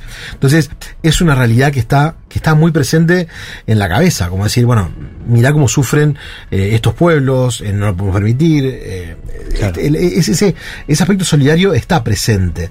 Yo creo que es. Mira, me animo a decirte que después de la muerte de Nasser en el 70, eh, el hilo de la solidaridad palestina es lo que mantiene de alguna manera unida a la región del Medio Oriente. Mm. Creo que creo que es la única bandera que les queda después de la muerte de Nasser. Que les queda que, que, que una a países como Irán y Arabia Saudita, por decir algo. Sí. En términos geopolíticos después no tiene nada más que, que, ver. nada, sí, más que nada me refería a los países árabes, pero sí, también puede ser Irán y Bueno, te lo también, ahí, está sí, bien. pero, pero, pero sí, tam- también puede ser. Pero si, si me decís qué cosa une a los países árabes entre sí, te diría, mira, después de la muerte de Nasser, la gran bandera que le ha quedado a la región es justamente la lucha por, eh, por, por, por, por la solidaridad con los palestinos, con los cuales comparten eh, cultura, idioma, no sé, comidas, costumbres, eh, especialmente los países que están más cerca. como Y también Jordania, influye, Siria, me imagino mucho ahora las imágenes, ¿no? Que por ahí acá no nos llegan tanto o son más mediadas, pero las cadenas Al Jazeera está pasando las imágenes de lo que pasa en Gaza minuto a minuto y son choqueantes, ¿no? Porque la, la- la mayoría, aparte, no no la mayoría, pero la, la mitad de la población de Gaza son niños, vemos bombardeos eh, fuertísimos, ¿no? Para lo que es la opinión pública internacional, más de 10.000 muertos, vos lo mencionabas. Me imagino que eso, a la hora de movilizar, así como vemos que en Londres hay una movilización masiva, me imagino que en el mundo árabe eso provoca salir a la calle. Y además también, en- eh, no te olvides, ¿no? O sea, Israel ocupó el Sinaí también. Digamos, en el caso de los egipcios, mantuvo conflicto con los jordanos, también ocupó el Golán en Siria, se fue del Líbano en el año 2000. es Hay decir, cicatrices en todos los países. está- y, están, y están ahí. O sea, está todo muy, muy vivo, digamos, eh, en la región. Entonces, de alguna manera, la causa palestina remueve eh, esos, eh, esos, esos conflictos que, que Israel mantuvo con sus vecinos. Eh, yo no, quería, no, quería comentarte, a ver qué pensabas vos de dos hechos que pasaron esta última semana. Por un lado, en, la, en las Naciones Unidas hubo un- una proclama de alto al fuego y tregua humanitaria que fue votada por 120 países a favor y el mismo día Netanyahu decide la incursión terrestre, ¿no? Y por otro lado, también el jueves eh, Putin se reunió en Rusia con representantes de Hamas. Entonces, ¿cómo, cómo ves esas, esas dos cuestiones? Entonces, eh, eh, empecemos por atrás. Primero, eh, digamos, Putin eh, tiene, tiene una, una estrategia ten- tendiente a, conservar el poder que Rusia tiene en la región del Medio Oriente, que actualmente se concentra fundamentalmente en Siria. Entonces, eh, Putin también de alguna manera se siente traicionado, porque eh, el diálogo con Damasco, eh, Netanyahu lo triangulaba vía Moscú. Entonces, los bombardeos que se dieron, por ejemplo, al aeropuerto de Damasco, Sí. etcétera, no, no fueron consultados con Moscú. Entonces, de alguna manera, lo que dice Putin es, eh, che, esperá, o sea, yo estuve evitando conflictos Claro. de mayor escala en la región y ahora me dejan afuera de la torta. ¿Y por qué bombardear? Perdón. Además de que, digamos, el último puerto que tiene, el último puerto militar que tiene Rusia está ahí en, en, en, en el norte, en la ciudad de Tartus, en, en- Siria. Entonces, esto sin duda, digamos, genera una preocupación de- por parte de Rusia para resolver la cuestión, porque entiende que es, es la última ancla que tiene ahí en la región. Entonces debe estar muy interesado en resolver el tema y fundamentalmente que no se toquen sus intereses en Siria. Entonces, la, la, la posible regionalización actuaría en desmedro de sus intereses. ¿Por, por qué bombardeó Israel eh, justamente eso, eh, los aeropuertos en, en Siria? Porque, eh, entonces, tiene, ah, acerco, ahí está. Acerco a la está, está, perfecto, está perfecto. Entonces, eh, es la posibilidad de que llegaran, de que llegara ayuda militar, eh, que pudiese, digamos, avanzar hacia el Golán a través del aeropuerto ese, que el aeropuerto de Damasco, digamos. El de Damasco y el de, y el de Alepo. Entonces, frente a esa posibilidad, bombardeó esos Para que no sean operativos. Claro, y también bombardeó algunas algunas posiciones militares de de, eh, de algunos grupos pero pero pero no hubo no hubo no hubo muertes digamos, o sea no hubo no hubo, no hubo por ahora eh, víctimas digamos mo- eh, mortales de, de- de estos ataques israelíes. Pero Claro. ahora son es una cuestión que está a baja eh, a baja escala que está ahí como asomándose. Lo mismo pasa en la cuestión por ejemplo en el sur del Líbano. Son por ahora bombardeos bueno hubo algunos muertos pero Hezbollah todavía no levanta no levanta no levanta el tono pero bueno, estamos ahí. Eh, tengo una pregunta también que porque creo que, que es algo que circula de mala con, con información mala o escasa por por acá que siempre insisto estamos muy lejos de la región y entonces nos eh, vos vos hablaste que te consideras medio un puente entre tu país de origen o de tu familiar y, y Argentina y gente como vos son, son importantes porque nos, nos acercan de verdad un conflicto que a priori nos queda muy lejos en muchos términos.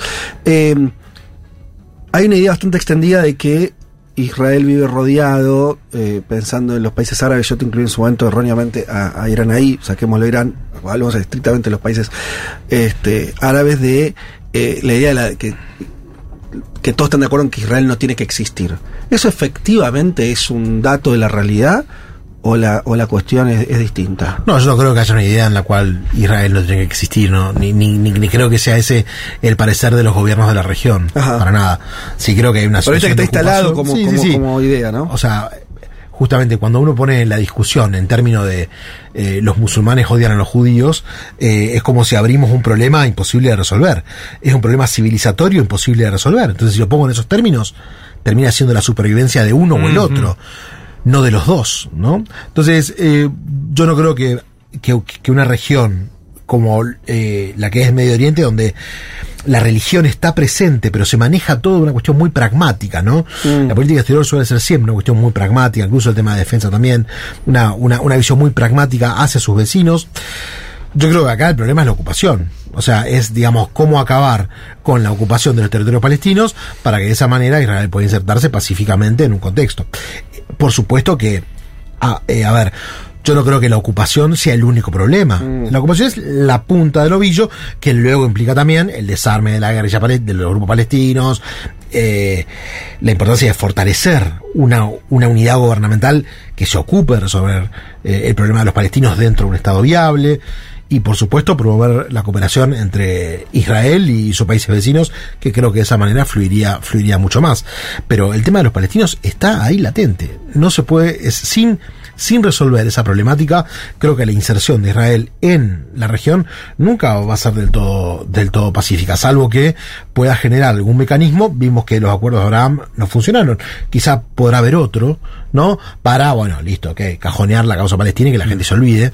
Cosa que no parece así. No parece así ni siquiera en Israel, porque la otra vez dialogando con, con, con, con, con un colega, eh, me comentaba esto, de que las últimas protestas que tuvieron lugar en Israel en los últimos años eh, han notado un- una, una participación creciente de los árabes, de los árabes israelíes en eh, las protestas en contra del Estado israelí.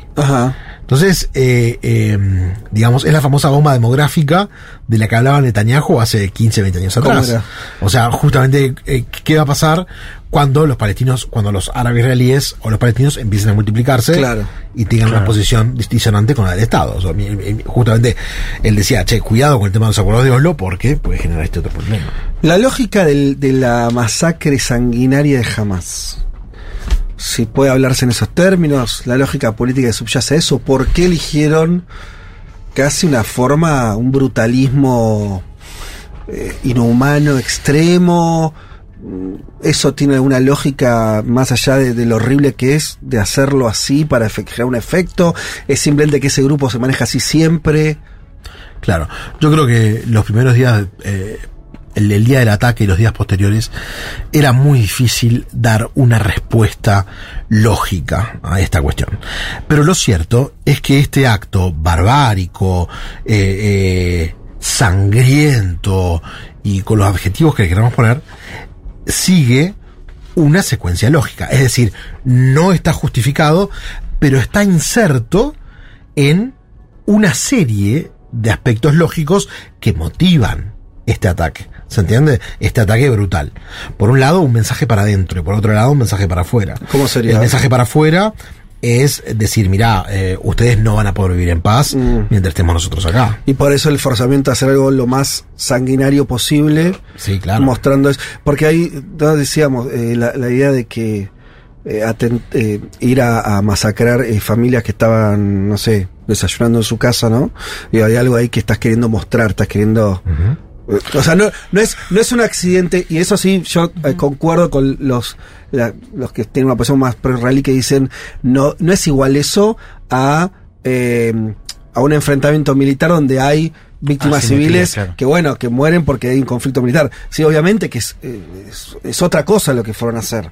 Ahora, vos lo que estás diciendo es que eso, la lógica horrible atrás de eso es que quisieron exponer eso que vos decís.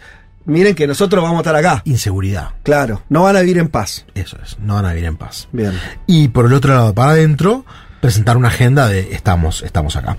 Yo, eh, eh, o- Para adentro sería contra eh, los digamos, palestinos, claro, no, no jamás. a Ah, los palestinos, sí, a, a, digamos a, a los palestinos tanto en Cisjordania como en Gaza, decir, bueno, acá estamos presentes, eh, en un contexto donde Guarda, eh, otros dicen que esta operación se venía planificando hace más de dos años.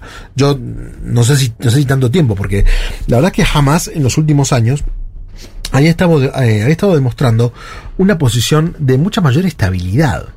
Es decir, por ejemplo, hubo intentos de que de- desde la franja de Gaza se llevaran adelante ataques hacia Israel por parte de actores nuevos. Ah, la yihad islámica, Por por ejemplo, la yihad islámica. Y frente a ese contexto, jamás siempre tac, fue, digamos, al palo a evitar que estos ataques se realicen eh, desde Gaza hacia. Ajá. Después, por ejemplo, como eh, eh, esta imagen administradora frente a los fondos que llegaban de Qatar, o por ejemplo, eh, los fondos que permitía girar a través de, eh, de Egipto por cuestiones humanitarias. Trató de mostrarse como un administrador en los últimos años. Eh, ¿Y qué pasó con Netanyahu hoy? Hoy Netanyahu escribió un tuit y después lo eliminó. donde a su forma decía que todas las agencias de seguridad, esto es increíble, pero véanlo, chequenlo de las últimas horas, que todas las agencias de seguridad le eh, decían que jamás estaba abatido y que quería llegar a un acuerdo, es decir, que no le advirtieron a él las agencias de seguridad de esto, de la posibilidad del ataque, y después lo elimina y dice, me equivoqué. Eh, esto está circulando ahora, fue esta mañana, lo vuelvo a decir. Eh, dice mucho también de la debilidad de Netanyahu en algún punto, ¿o no? Este, Bueno, eh, está. Yo, yo creo que está en un escenario de gran, eh, de gran debilidad, ¿no? O sea, creo que ahora la guerra nos impide ver la debilidad política, porque hay, hay, hay otro problema que subyace, mucho más ahora que está dentro de un gabinete de, unidad nacional, pero seguramente va a tener que rendir cuentas cuando esto termine de qué es lo que pasó, cuál fue el bridge. Si vos me preguntás a mí, digamos, por supuesto, hay gente que la, la tiene mucho más clara que yo, pero eh, yo la verdad que tampoco me, me veía venir un ataque de esta proporción. Y evidentemente la inteligencia lo, lo dejó pasar. Escuché un par de congresistas de los Estados Unidos que trabajan en un comité conjunto Sí. donde se ve que viaja la info entre, entre Tel Aviv y digamos eh, y Washington eh, que decían que ellos ellos habían tenido los mismos informes por parte de Egipto que había recibido el, el, el Shin Bet y no sé el Mossad y pero sin embargo no eh, no habían dado crédito a la posibilidad de un ataque Eh, Como si fuera también se imposible. les pasó Claro. también se les pasó Se les pasó. O sea, a veces las respuestas más simples son, aunque parezca insólito, eh, son las que están más correctas. Bueno, estamos hablando con Said Chaya, politólogo y profesor en la Universidad Austral, estamos hablando del conflicto de Medio Oriente, por supuesto. Últimos minutitos. Eh, ¿Ves? Eh, estamos, bueno, creo que describimos, por lo menos no- nos aportaste mirada sobre lo que está ocurriendo. Eh, corto plazo, porque en largo plazo vaya uno a saber. ¿Te imaginas entonces qué, qué ocurrirá en ese escenario de guerra, hablando estrictamente de la franja de Gaza, ocupación israelí, entrar y salir? Eh, ¿qué, qué, podemos- qué te Eh, parece? eso? eh, vi, vi algunos mapas, lo que vi, digamos, en, en internet que, que, que- que han circulado, eh, en el cual Israel pretende crear una zona de separación, como la que estaba en el sur del Líbano, digamos, entre los habitantes y eh, el territorio israelí. Por supuesto, la zona de separación en el territorio gazatí, ¿no? Claro. Eh, donde, bueno, eh, es, es como una zona de circulación interna, algo parecido a lo que, a lo que habían creado en el sur del Líbano, para evitar eh, el contacto o, o- o que haya, digamos, la posibilidad de una alerta más rápido en el caso de que suceda algo. o sea, como una especie de colchón Claro, sin, habitantes. Zonas, eh, buffering zone. Sí, zona de amortiguamiento Zona de sería. amortiguamiento, ahí está, Sí, gracias. militarizada por Israel, Sí, obviamente. sí, sí, claro, claro.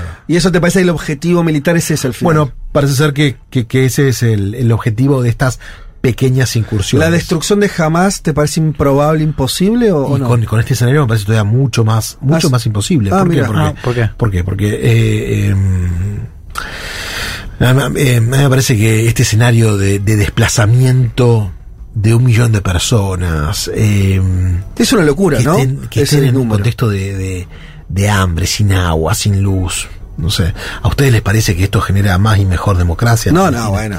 Claramente no. No, pero- ah, La sí. otra vez me. Mirá, hay, hay un problema de fondo. Y es que. em, los palestinos se sienten muy inseguros con el Estado de Israel al lado. Y los israelíes se sienten muy inseguros Sí. con esta medida. Entonces, están metidos los dos eh, así, como, Claro. como en un momento de. En un bucle que no, ciclo, claro. en el cual, en el cual no pueden salir, ¿no? En el fondo es la desconfianza. ¿Qué hay que hacer? Y hay que trabajar a mediano y largo plazo, eh, no solamente en acuerdos políticos sobre la superficie, sino en generar eh, eh, espacios de contacto entre ambas poblaciones que permitan generar una mayor confianza. Si nosotros ponemos la discusión, vuelvo a decir, si nosotros decimos, no, eh, este es un problema de tipo confesional, eh, eh, el problema es imposible de resolver. Solo se va a resolver a través de la aniquilación. Y eso no puede ser posible. Está bien, eh, pero hay algo ahí, a ver, te- eso que vos decís, que eh, si es un- un- con una cuestión religiosa es imposible de solución. ¿No se habrá traspasado la frontera y es una cuestión donde ni siquiera se ven los unos y los otros como personas? O sea, más, ¿entendés? Como si ya hubiera un... eh, yo escucho las declaraciones de... de- Sí, sí, dicen son animales. Sí, y no lo quiero cargar solamente sobre los israelíes, también del lado... A ver, cuando... eh, Porque acá el problema que veo yo es, por supuesto que no hago no hago culpa a la población palestina de lo que haya hecho un grupo como Hamas, pero Hamas es el representante político de, de, de los habitantes de Gaza. Y, insisto, fueron y mataron civiles de una forma descarnada. Quiere decir, tampoco hay un reconocimiento de que el otro tiene derecho a vivir. Es como un- ¿Cómo volvés de eso, no? No, no sé. Bueno, yo creo que creo que estas eh, las marcas que están que, que han dejado esta incursión de un lado y el otro, la que la que la que está ahora Sí. en proceso abre eh, un futuro un futuro muy difícil, independientemente de los acuerdos políticos que se puedan lograr. Creo que abre un escenario muy difícil sobre cómo cómo van a ser. No lo sé. Eh, te hago para relajar un poco y terminar. Sí, no nos vayamos cuando- con eso. ¿Tomás mate vos? Eh, eso- eventualmente, so- socialmente, socialmente. Porque a mí una de las cosas que me llama la atención es. eh, Pero es más en Siria, ¿no? Que en Líbano. Pero el Líbano No, también, los ¿o no? lugares. ¿Sabes Ah, que. ¿Sabes que volvieron?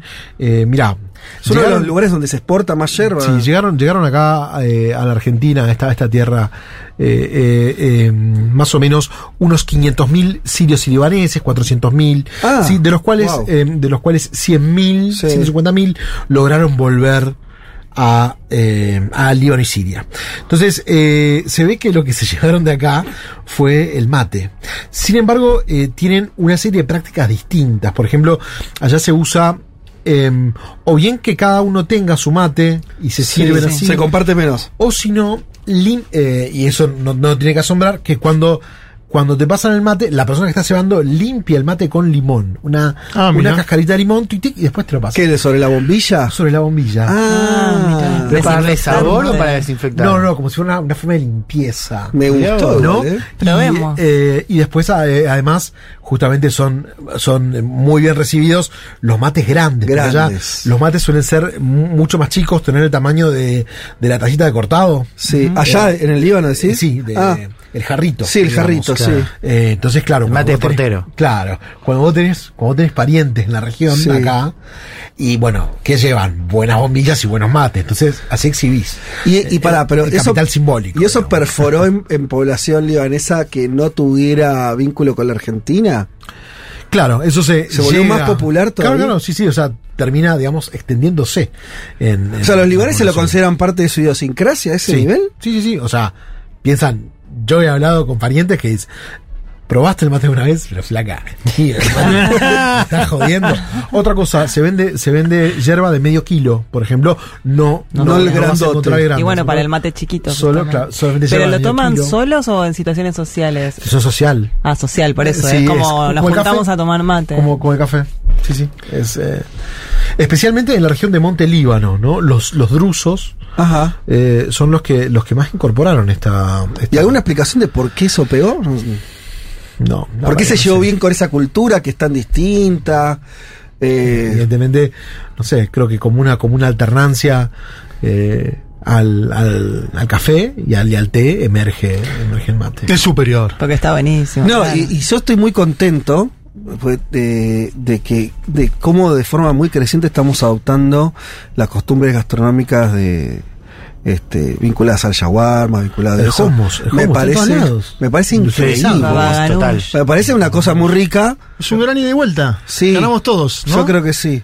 Todavía no llegamos, pero viste que hay cada vez más locales donde Sí. se vende al paso el, el kebab, Sí, eh, sí, sí, sí, sí. eh, bueno, que eso es más pan árabe, ¿no? Eh, eh, Sí. no, no- no es Sí, no, no, no, no es solamente libanés o sirio, sino que es más de toda la región. Pero ese, lo noté, no sé, en los últimos cinco o seis años, ¿no? Que hubo acá, no sé también por qué, porque no es que haya llegado, ¿no? Po- Población o inmigrantes nuevos, por sí, a partir Sí, de, la guerra, puede De- ser. la cuestión en Siria, puede ser que haya llegado algunos.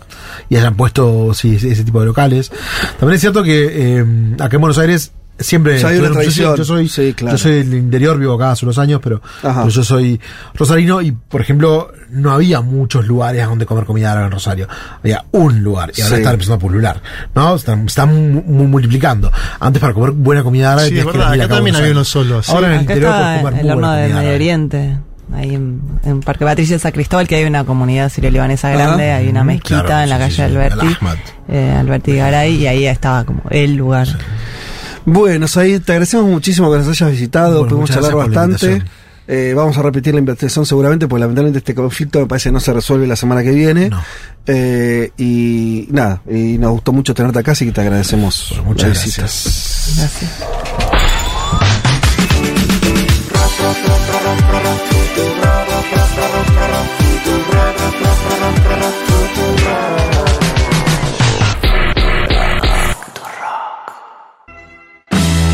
Un mundo de sensaciones. El programa que vio pasar a Boris Johnson, Janine Añez, Jair Bolsonaro, Pedro Castillo y una pandemia. Con Federico Vázquez, el poder terrenal es efímero. Un mundo de sensaciones es eterno. Futurock FM.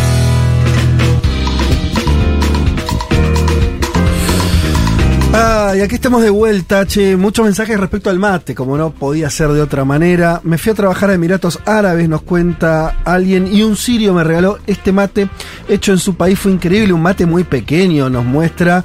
Eh, Muy flaquito. Cande, chiquitito, flaquito, pero muy lindo al mismo tiempo.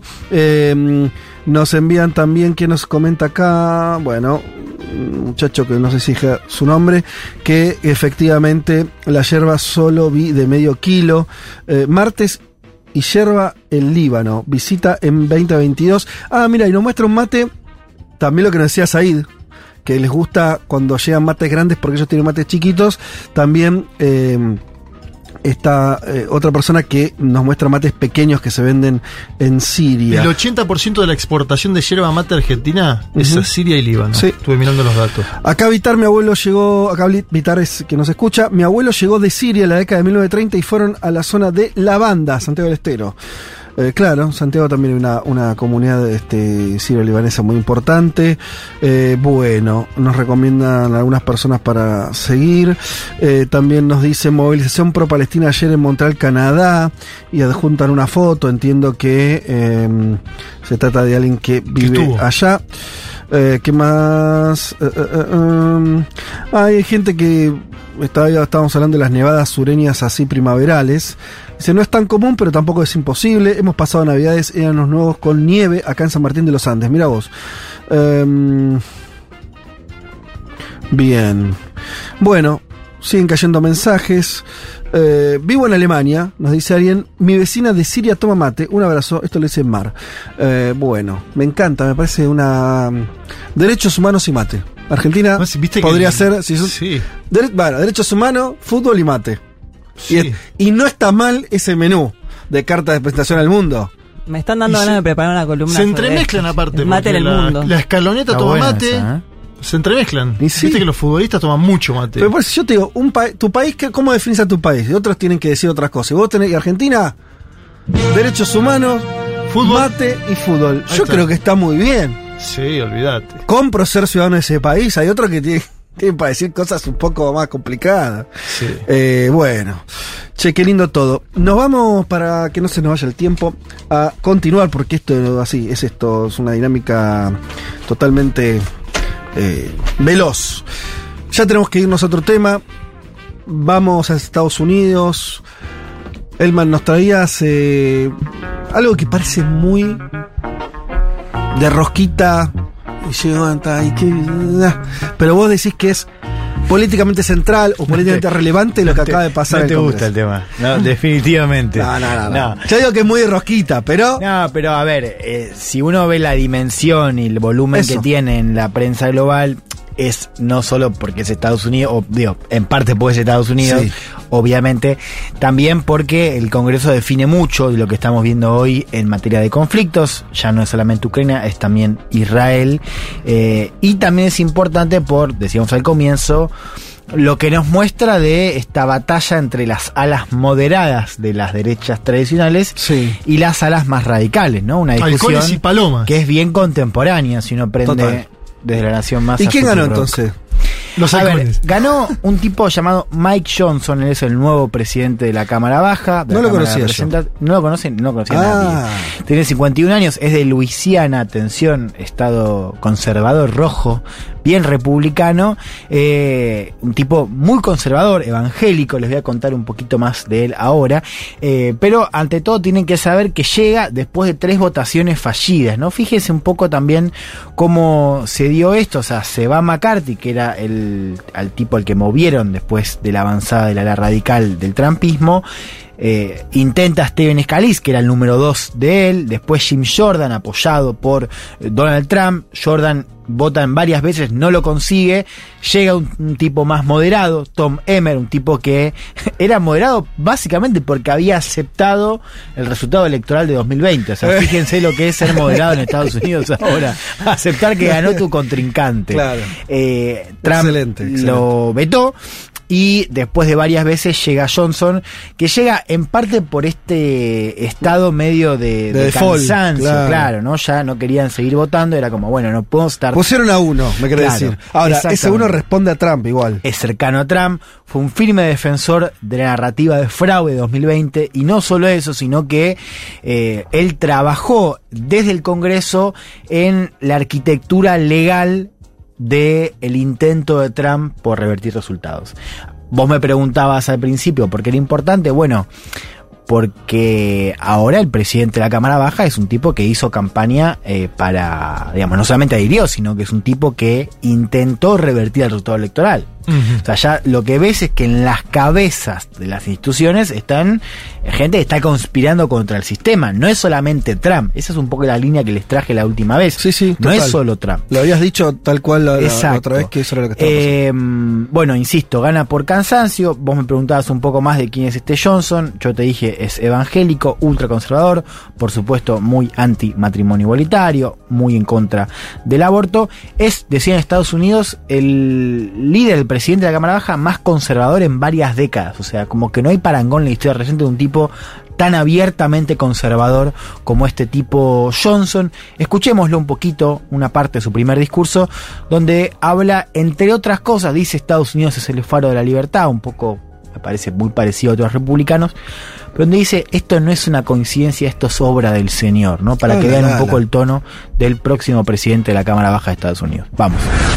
We, we are the beacon of freedom, and we must preserve this grand experiment in self governance. It still is. We're only 247 years into this grand experiment. We don't know how long it will last, but we do know that the founders to take the founders told us to take good care of it. I want to tell all my colleagues here what I told the Republicans in that room last night. I don't believe there are any coincidences in a matter like this. I, I believe that Scripture, the Bible, is very clear that, that God is the one that raises up those in authority. He raised up each of you, all of us.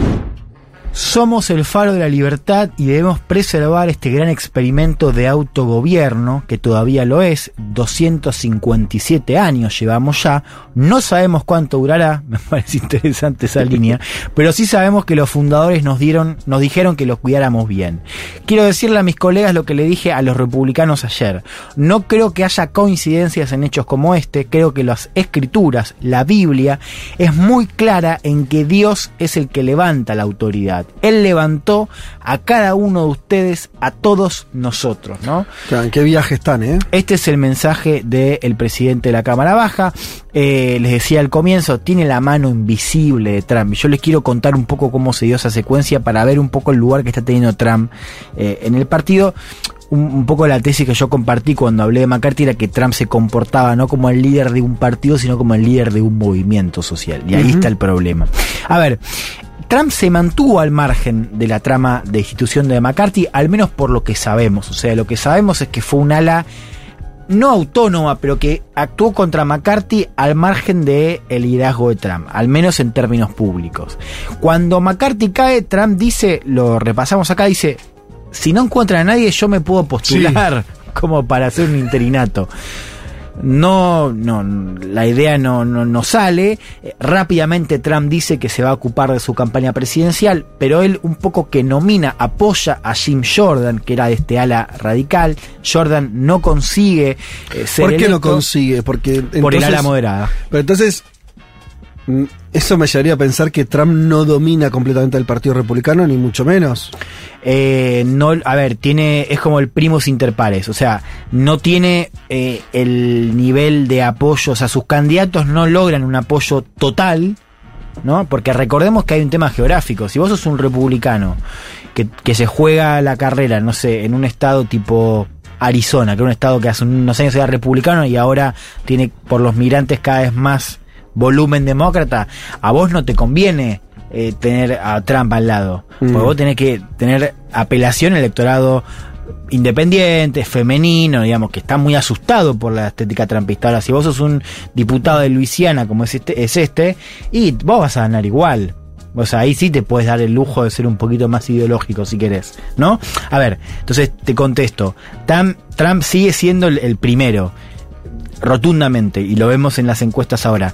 Pero claro, hay un ala moderada que no se está, o no sé si es moderada, digamos, es una ala que no es abiertamente No radical, sí. claro.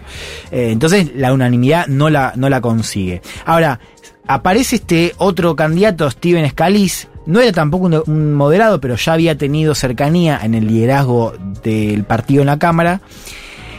Y Trump sale en Fox News diciendo que estaba preocupado porque el tipo tenía cáncer, tiene cáncer. Dice, yo estoy preocupado que, además, ¿sabes? no, a mí me preocupa mucho su cáncer, estamos todos muy mal y no sé si va a poder ser eh, un buen líder. Uh, y ahí lo baja.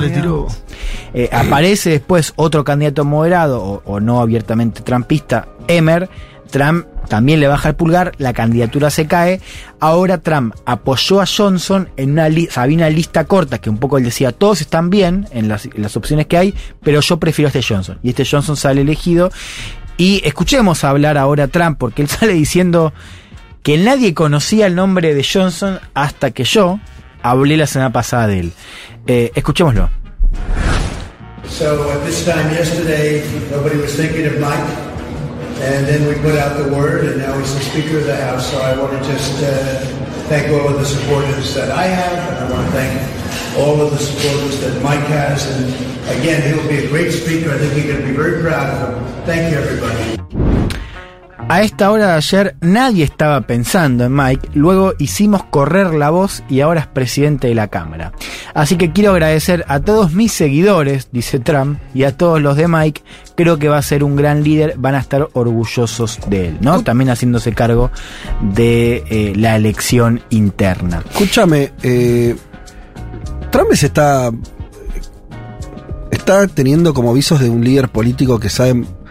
está- está pas- pasó la situación de no solamente ser presidente, sino en la oposición, arreglárselas para conducir a la fuerza. Y eso habla de un liderazgo que. Sí, por eso yo lo, lo- lo- ¿No? lo traigo acá. Por eso yo, por ejemplo, le- les traje el.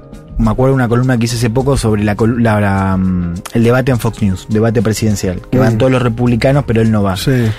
Y aparece, viste, un indio que, que es, es como Sí. quiere ser Trump.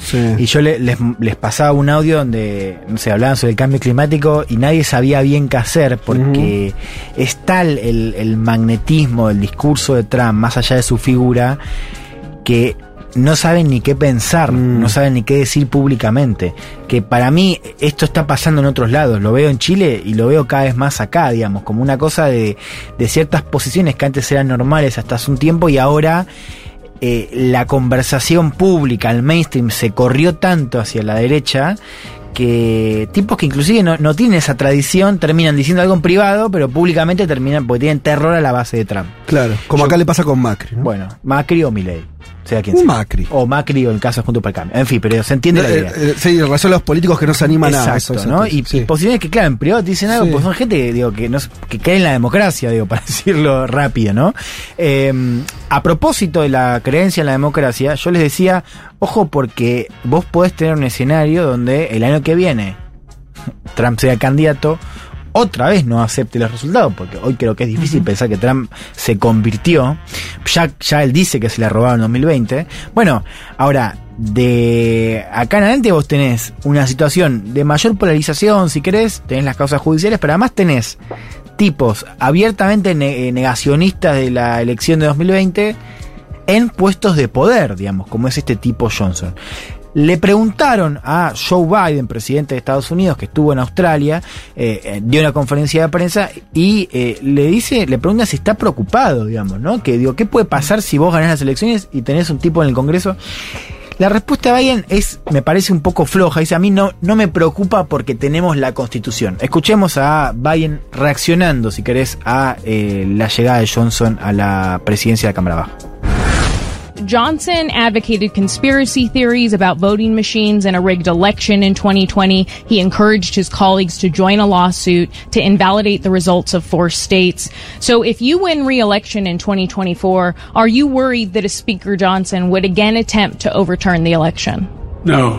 Why not? Because he can't. uh, Look, just like I was not worried that the last guy would be able to overturn the election. They had about 60 lawsuits and all the way to the Supreme Court, and every time they lost. I understand the Constitution. Bueno, la respuesta de Biden es que no, que no está preocupado, no esta pregunta de si le preocupa que una persona así esté a cargo de- del Congreso, de la Cámara Baja. Eh, así como no me preocupó que el anterior tipo pudiera revertir los resultados, ¿no? Dice, hicieron 60 demandas, llegó inclusive hasta la Corte Suprema y perdieron cada una de estas veces. Y dice Biden, entiendo la Constitución. O sea, fue un... un más allá de la traducción, Medio sobrado, sobrando Sí, la no, situación. no fue muy atinado. eh, me parece que esa pregunta se la van a empezar a hacer todavía más de cara al próximo año. Voy a cerrar con esto. Eh, la agenda que viene ahora es cargada porque Estados Unidos todavía no salió de la parálisis legislativa, ¿no? Ahora vos hablabas hace unas semanas del cierre del gobierno federal. Hubo un acuerdo, que fue justamente el acuerdo por el cual lo echan a McCarthy donde básicamente consiguieron un deadline de eh, alargar el deadline 45 días. Mm. Eso ya se consumió, la mitad del tiempo se consumió. O sea, ahora tenés que ver si va a haber un acuerdo. Me parece que eh, Está difícil. Está difícil. Y el otro tema que es crucial, y con esto ya voy cerrando, es la cuestión exterior, digamos, la cuestión de Ucrania e Israel. Yo les conté la semana pasada o la anterior, ya no me acuerdo, que Biden mandó un paquete de 106 mil millones de dólares para brindar ayuda militar, juntando las dos causas, ¿no? Eh, bueno, Johnson salió a hablar en Fox News, dijo que él apoya ambas causas, pero que es mejor tramitarlas por separado, digamos, ya un poco le marca un freno a la estrategia de Biden de meter a Ucrania y a Israel en la misma bolsa. Sobre Ucrania, él ya había tenido posturas un poquito más distantes que el mainstream republicano en la Cámara, que en general era de apoyo casi bipartidario con los demócratas. Les decía, Johnson estuvo en Fox News. Eh, habló sobre Ucrania, dijo que hay que frenar a Putin, pero pidió un objetivo claro en Ucrania. Y esto me parece importante porque ahí sí hay una novedad respecto a cómo hay cada vez más voces, además de los candidatos como Trump y DeSantis, que dicen, yo podía apoyar una defensa ucraniana, pero necesito saber hacia dónde va. ¿Cuál es el plan? Escuchemos a Johnson y ya con esto nos retiramos. Now, we can't allow Vladimir Putin to prevail in Ukraine because I don't believe it would stop there, and it would probably encourage and empower China to perhaps make a move on Taiwan. We have these concerns.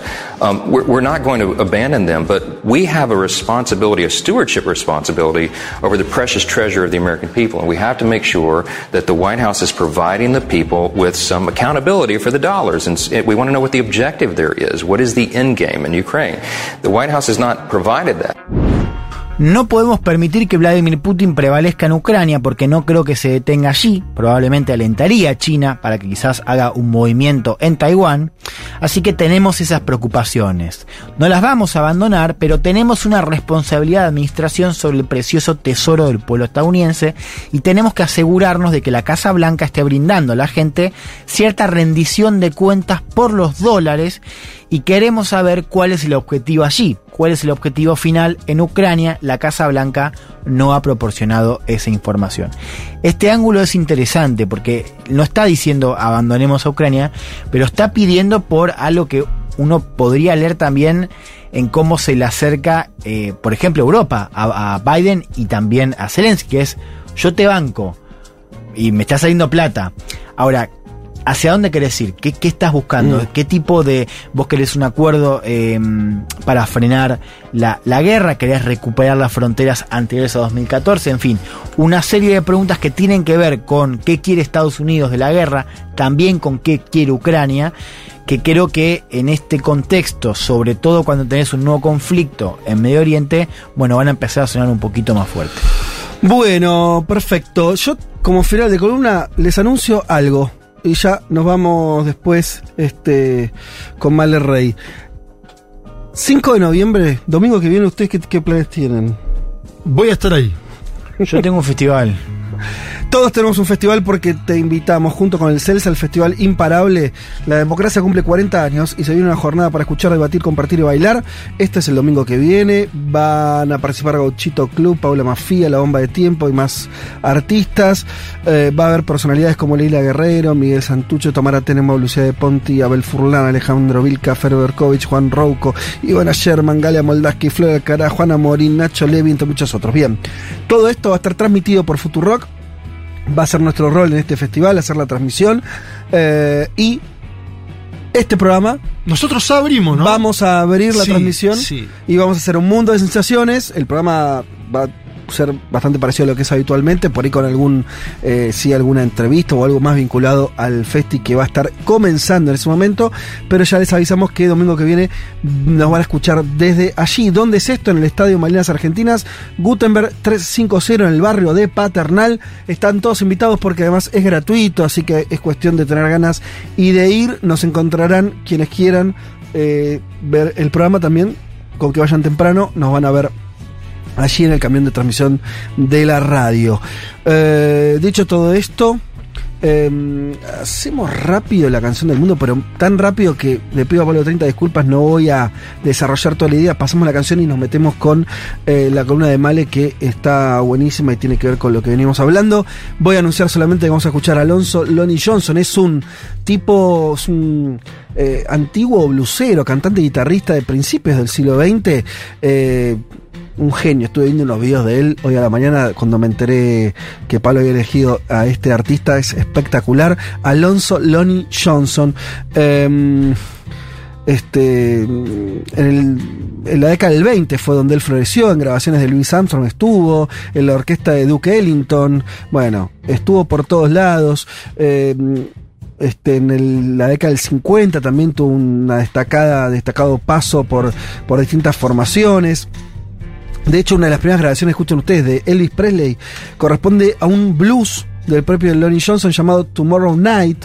Eh, bueno, en fin, reverenciado por figuras como Bob Dylan, nada más y nada menos, quien dijo que este, em, eh, en el libro de B.B. King dice el rey del blues, King dice que Lonnie trabajó durante su juventud en una plantación de algodón, la, la historia de este tipo. En ella condució un arado durante 12 horas. En cada jornada era común que él iniciara una canción para que otra persona desde otra parte del campo le respondiera. Y ahí fue cuando B.B. King comenzó a interesarse por la música, consolidando su pasión mientras escuchaba los discos de Lonnie Johnson. Está eh, em, dicho todo esto en el libro este, por, por el propio Dylan. Vamos a escuchar entonces Summertime en la versión eh, de Alonso Lonnie Johnson y ya venimos con eh, Male Rey.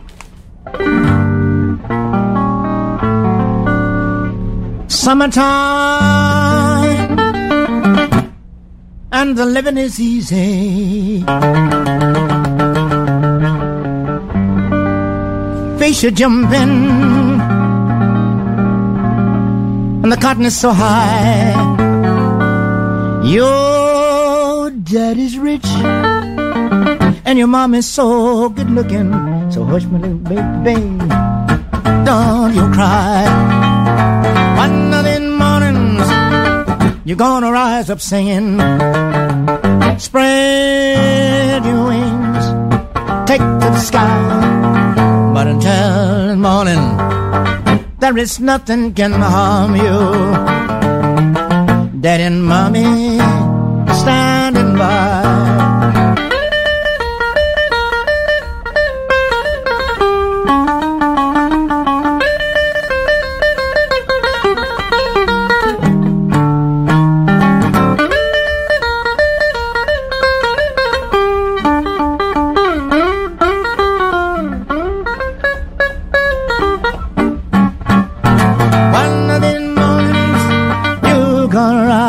singing. Spread your wings, take to the sky. But until morning, there is nothing can harm you. With daddy and mommy, standing by. Summertime and the living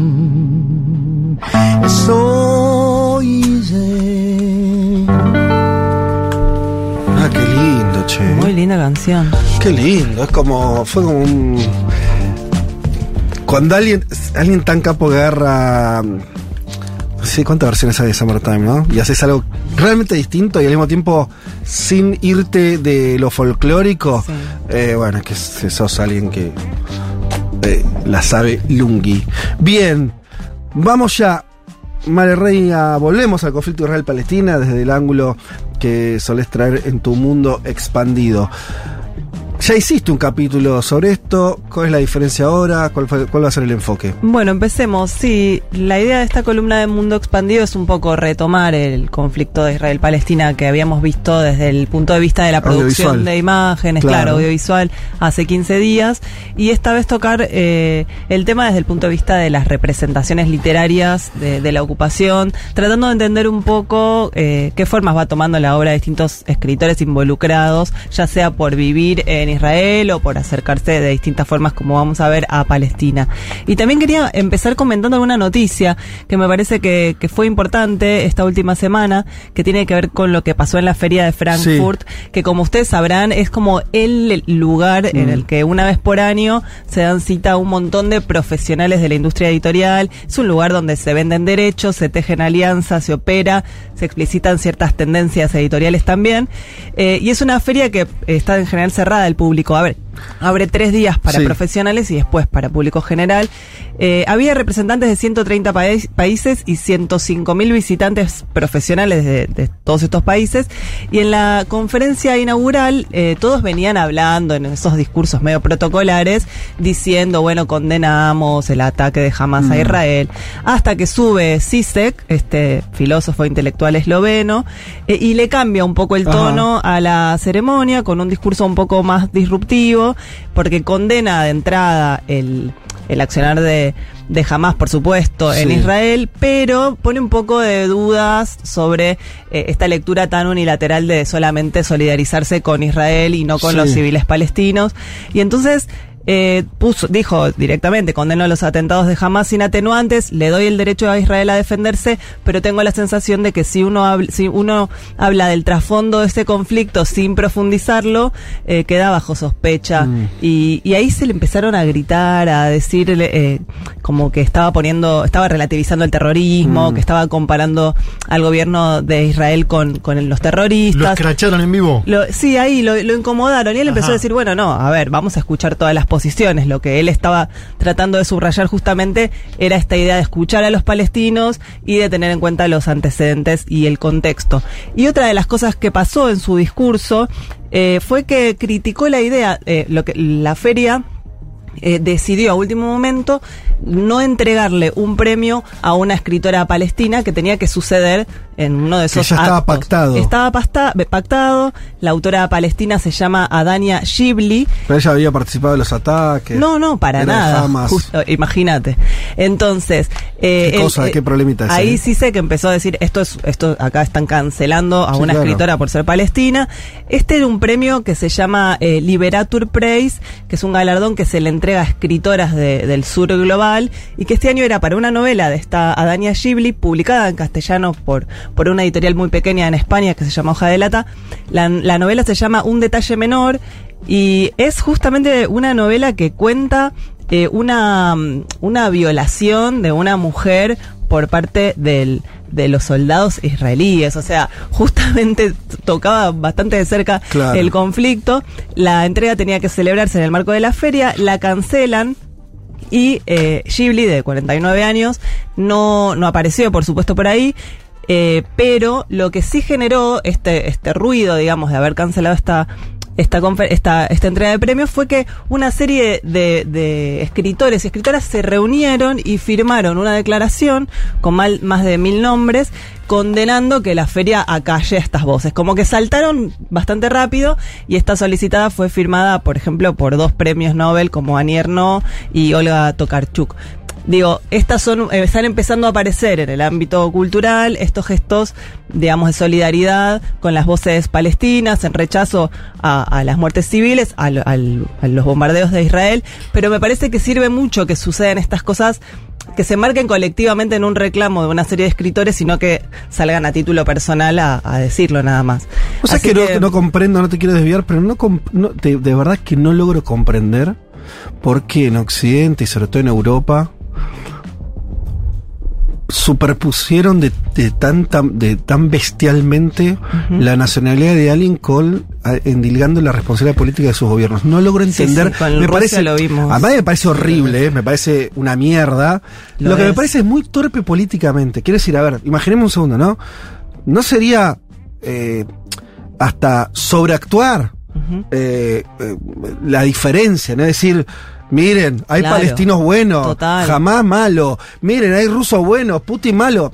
O sea, estoy diciendo una, una, una obviedad.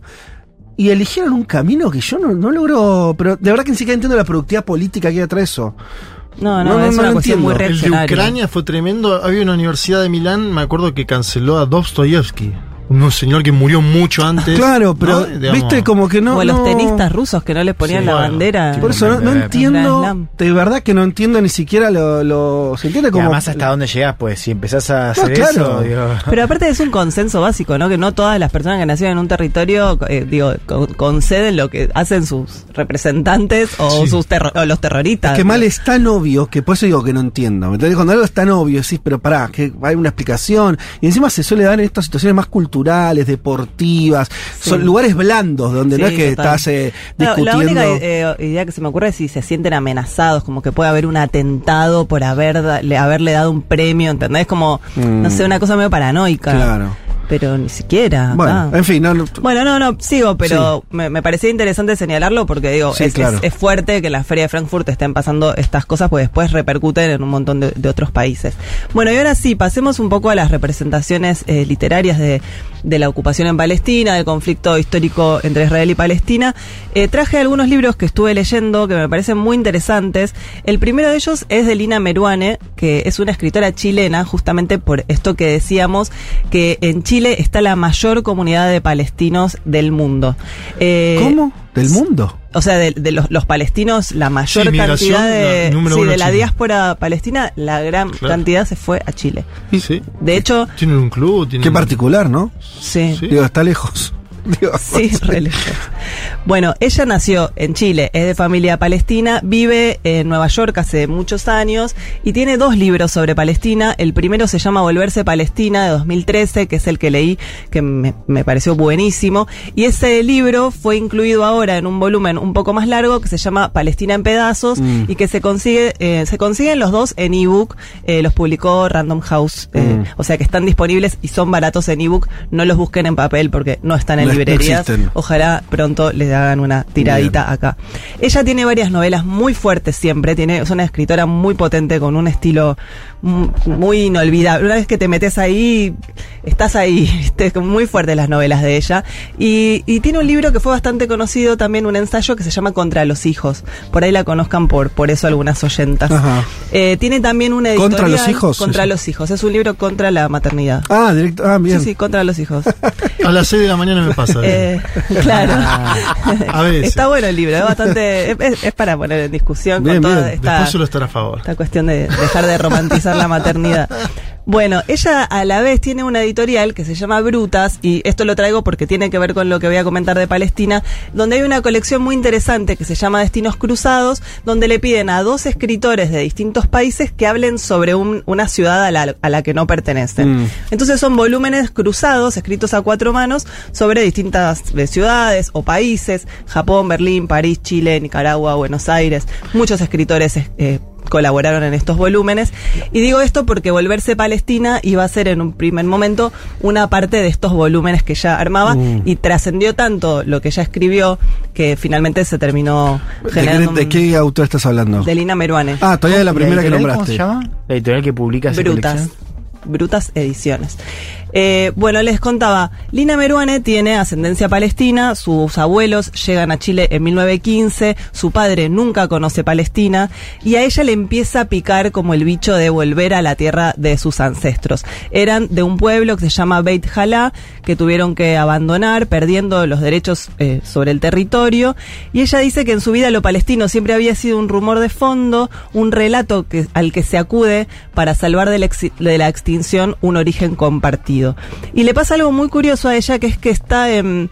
eh, viaja a Europa desde Nueva York, donde vive y da clase, y un taxista palestino eh, en un taxi en Madrid la reconoce como palestina y le dice, Mm. vos sos palestina. ¿Por qué ¿Ve- fuiste a Palestina? No, pero vos tenés que ir a Palestina. Estás acá, acá nomás, te tomás un avión. es- es- Sí. y entonces ella se promete en ese momento que la próxima vez que le inviten a Europa va a hacer ese esfuerzo y, y genera un lazo con un, con un escritor judío que vive en Israel, casado con una musulmana y ellos la reciben eh, en Israel para después cruzar a, a Cisjordania.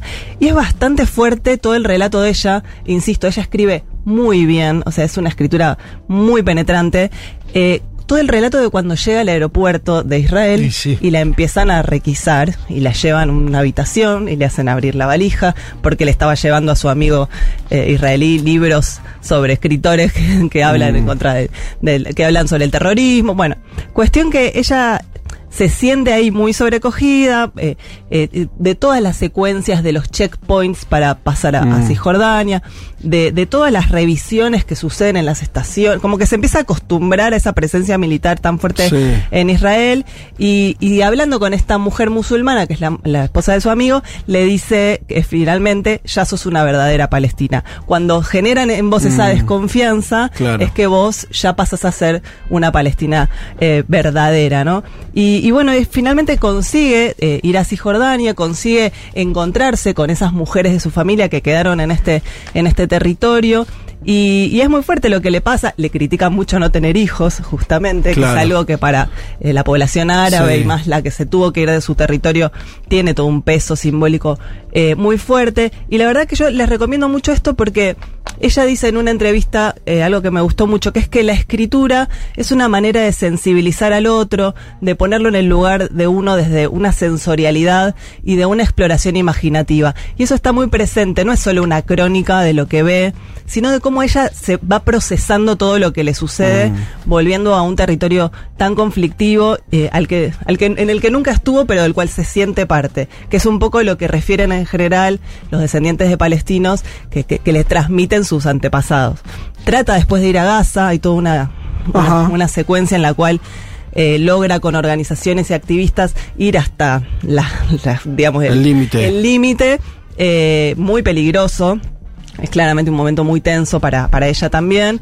Eh, y después termina hablando un poco de lo que implica haber estado ahí y volver en un sillón cómoda en Nueva York y escribir sobre Palestina, ¿no? Claro. Como desde el confort de, Claro. de no estar en ese conflicto. Entonces, digo, tiene muchos matices el libro, yo lo recomiendo mucho porque nos acerca un poco a lo que implica estar ahí, que es algo que, que nos cuesta que nos llegue de primera mano, porque hay muy pocas traducciones de escritores o escritoras palestinos eh, al español. Entonces ella, como chilena, creo que nos trae un poco más cerca Claro. esa ¿Está deriva y, en- esa en- en experiencia. español todo? Sí, sí, todo en español. Así que esto fue Volverse de Palestina de, de Lina Meruane, una escritora chilena muy buena. Y, y ahora traje dos casos breves de, de dos autores eh, de Israel. Uno es bastante conocido, que se llama David Grossman. Eh, es, Grossman es muy conocido, realmente se ganó el premio Booker. Mm. Él nació en Jerusalén en el, en el 54, seis años después de la creación del Estado de, de Israel, o sea que es de la primera generación de israelíes que vivió prácticamente todos los Sí. conflictos bélicos. Y, y él en 2006, cuando Israel peleaba la Segunda Guerra en el Líbano, eh, Uri, su hijo, el hijo de David Grossman, eh, era sargento. Ajá.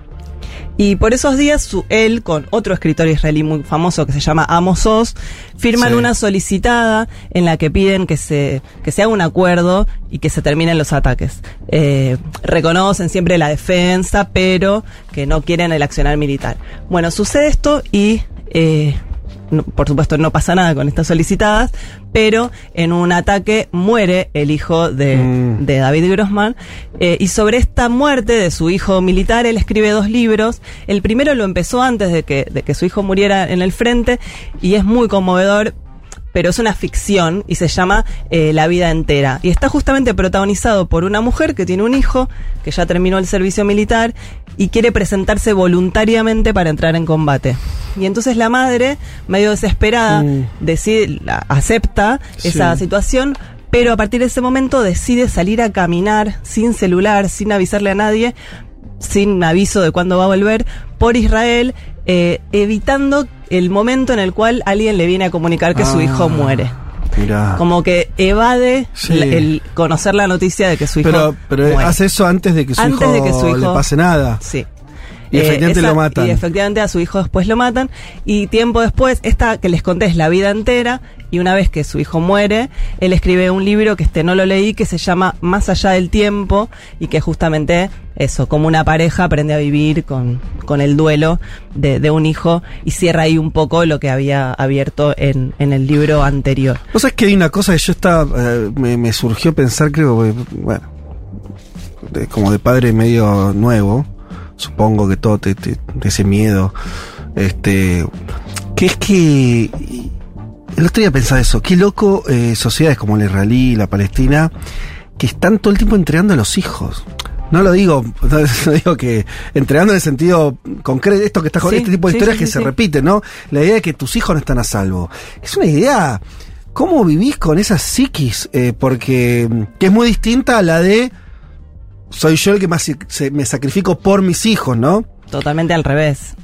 Claro. Como que el hijo se va a sacrificar por el país. Exacto. Lo vas a sacrificar por tu Sí, nación. o que es parte de, de- bueno, de la vida, porque no, es un- no son decisiones individuales exactamente, son, una- son sociedades que están inmersas en esa dinámica.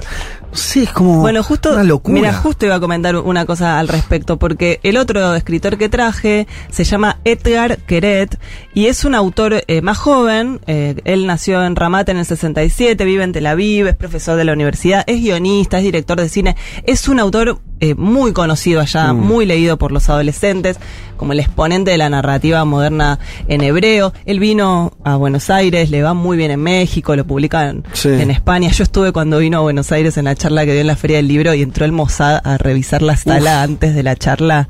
O sea, ese Ah, nivel de claro. famoso el tipo. Y como medio un representante Un del representante Estado. Total. Pero sus libros tienen un humor medio de judío neurótico Ajá. que le pone. eh, medio Woody Allen. total. Él tiene varios cuentos Sí. y tiene un solo libro de crónicas, que es el que a mí más me gusta, que se llama Los siete años de abundancia, en donde justamente cuenta eh, en textos muy breves y ridiculizándose a él mucho eh, su vida personal desde que nace su hijo Lev hasta la muerte de su padre. Son siete años que Ajá. pasan ahí. Y entonces pasa mucho esto que vos decís que se pregunta él antes la llegada de su hijo varón. ¿Qué va a pasar con ese nene en Claro. el futuro respecto de, de- Del conflicto. no, del servicio militar. Bueno, por eso, ejemplo. sí, sí. Eh, hay dos textos muy divertidos, entre muchas comillas, sobre esto, que justamente que lo trate con humor me parece algo a Mm. destacar. El primero es el, el que abre el libro, que él llega al hospital, su mujer está a punto de parir, y en el mismo hospital llegan eh, víctimas de un ataque terrorista Mm. que acaba de suceder. Y entonces hay un periodista que lo reconoce y le dice, uy, Queret, ¿dónde estaba usted cuando sucedió el atentado? Le dice, no, no, yo estoy acá por porque otra mi cosa, mujer... sí. Ay, bueno, pero ¿qué piensa del atentado? Claro. No, no, yo no voy a opinar ahora porque no sé, no, no estaba ahí. No, ¿cómo, ¿Cómo se tergiversa toda la Mm. realidad de, de una persona normal que va a un hospital en un, en un territorio en el que hay ataques terroristas con mucha frecuencia, ¿no? Y, y el otro texto, justamente él en la plaza con el hijito que tiene tres años y una madre que se le pone a hablar y le dice, bueno, ¿y ustedes ya decidieron eh, si, si Lev va a hacer el servicio militar o no? Y él se da cuenta que no lo había pensado, no lo había discutido con la mujer. Claro. Y entran en conflicto porque la mujer le dice, yo no quiero saber nada con esto, Mm. cuando llegue el momento veremos, pero nos podemos ir, yo no quiero entregar a mi hijo tres años a la milicia. Y él dice, no, pero pero estamos acá, vivimos acá, Claro, eh, tenemos Israel, tenemos que defenderlo. Y el, el texto termina diciendo como, bueno, y esperamos que hasta que él crezca ya haya acuerdos de paz, vamos a trabajar Mm. por la paz. Sí. Pero, Minga. claro, pero ahora no sé cuántos años tendrá ese pequeño. Sí.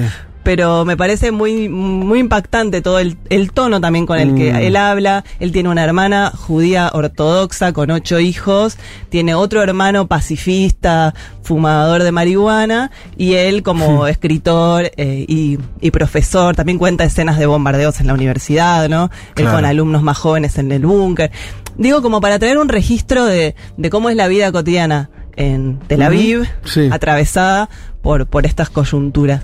Eh, bueno, así que les dejo estas, estas recomendaciones. Me parece que esto que vos decías antes, también que veíamos en la entrevista eh, de hoy, que, que es acer- son formas de acercarnos a un conflicto que culturalmente nos queda muy lejos, eh, en la voz de alguien que digo que, que tiende puentes con eso, ¿no? claro, que, que nos acerca desde un punto de vista de bien. tratar de entender lo que estamos pasando Sí, sí. eh, a través de, de la literatura. Bueno, y esto concluye esta más que interesante columna de Male. Podemos decir que este programa ¡Se fue!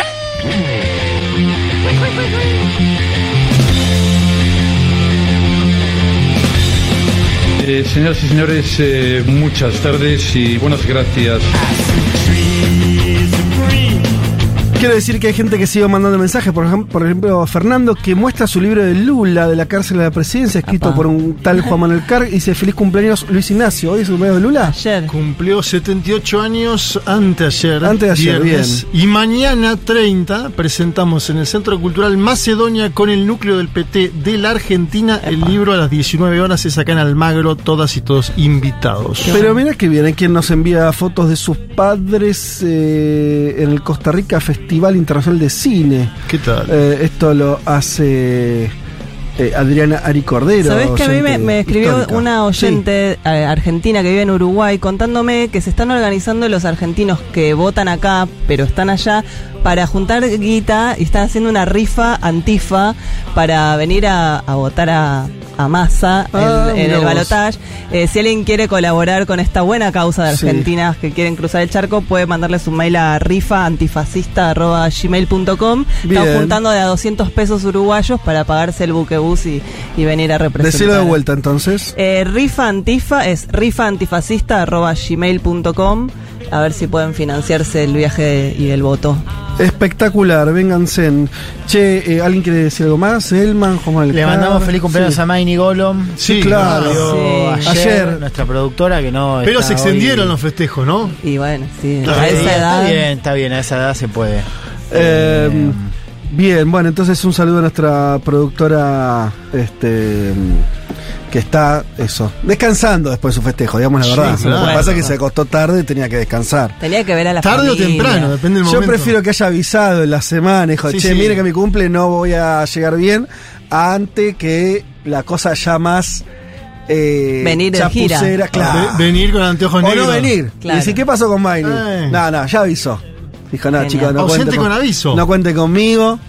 Eh, una joven cumpliendo años se merece que el día posterior eh, tener eh, que recupere energías, que Sí. esté tomando un poco de Gatorade, no sé, esas cosas que cuando Yo te creo que está durmiendo Mate. todavía. ¿Todavía está durmiendo? Me imagino, no, son las 15. No, se despertó No, para no, a mí me una escribió. publicación y creo ¿Ah, que sí? haya- no creo que no esté escuchando, por eso me no nos manda mensaje. No, no hay mensaje, no hay está- nada. Ya está. Sigue Ya durmiendo. está. Decí que lo teníamos a Tomala del otro lado del Gracias. vidrio, que si no, no sé qué hacíamos. Bien.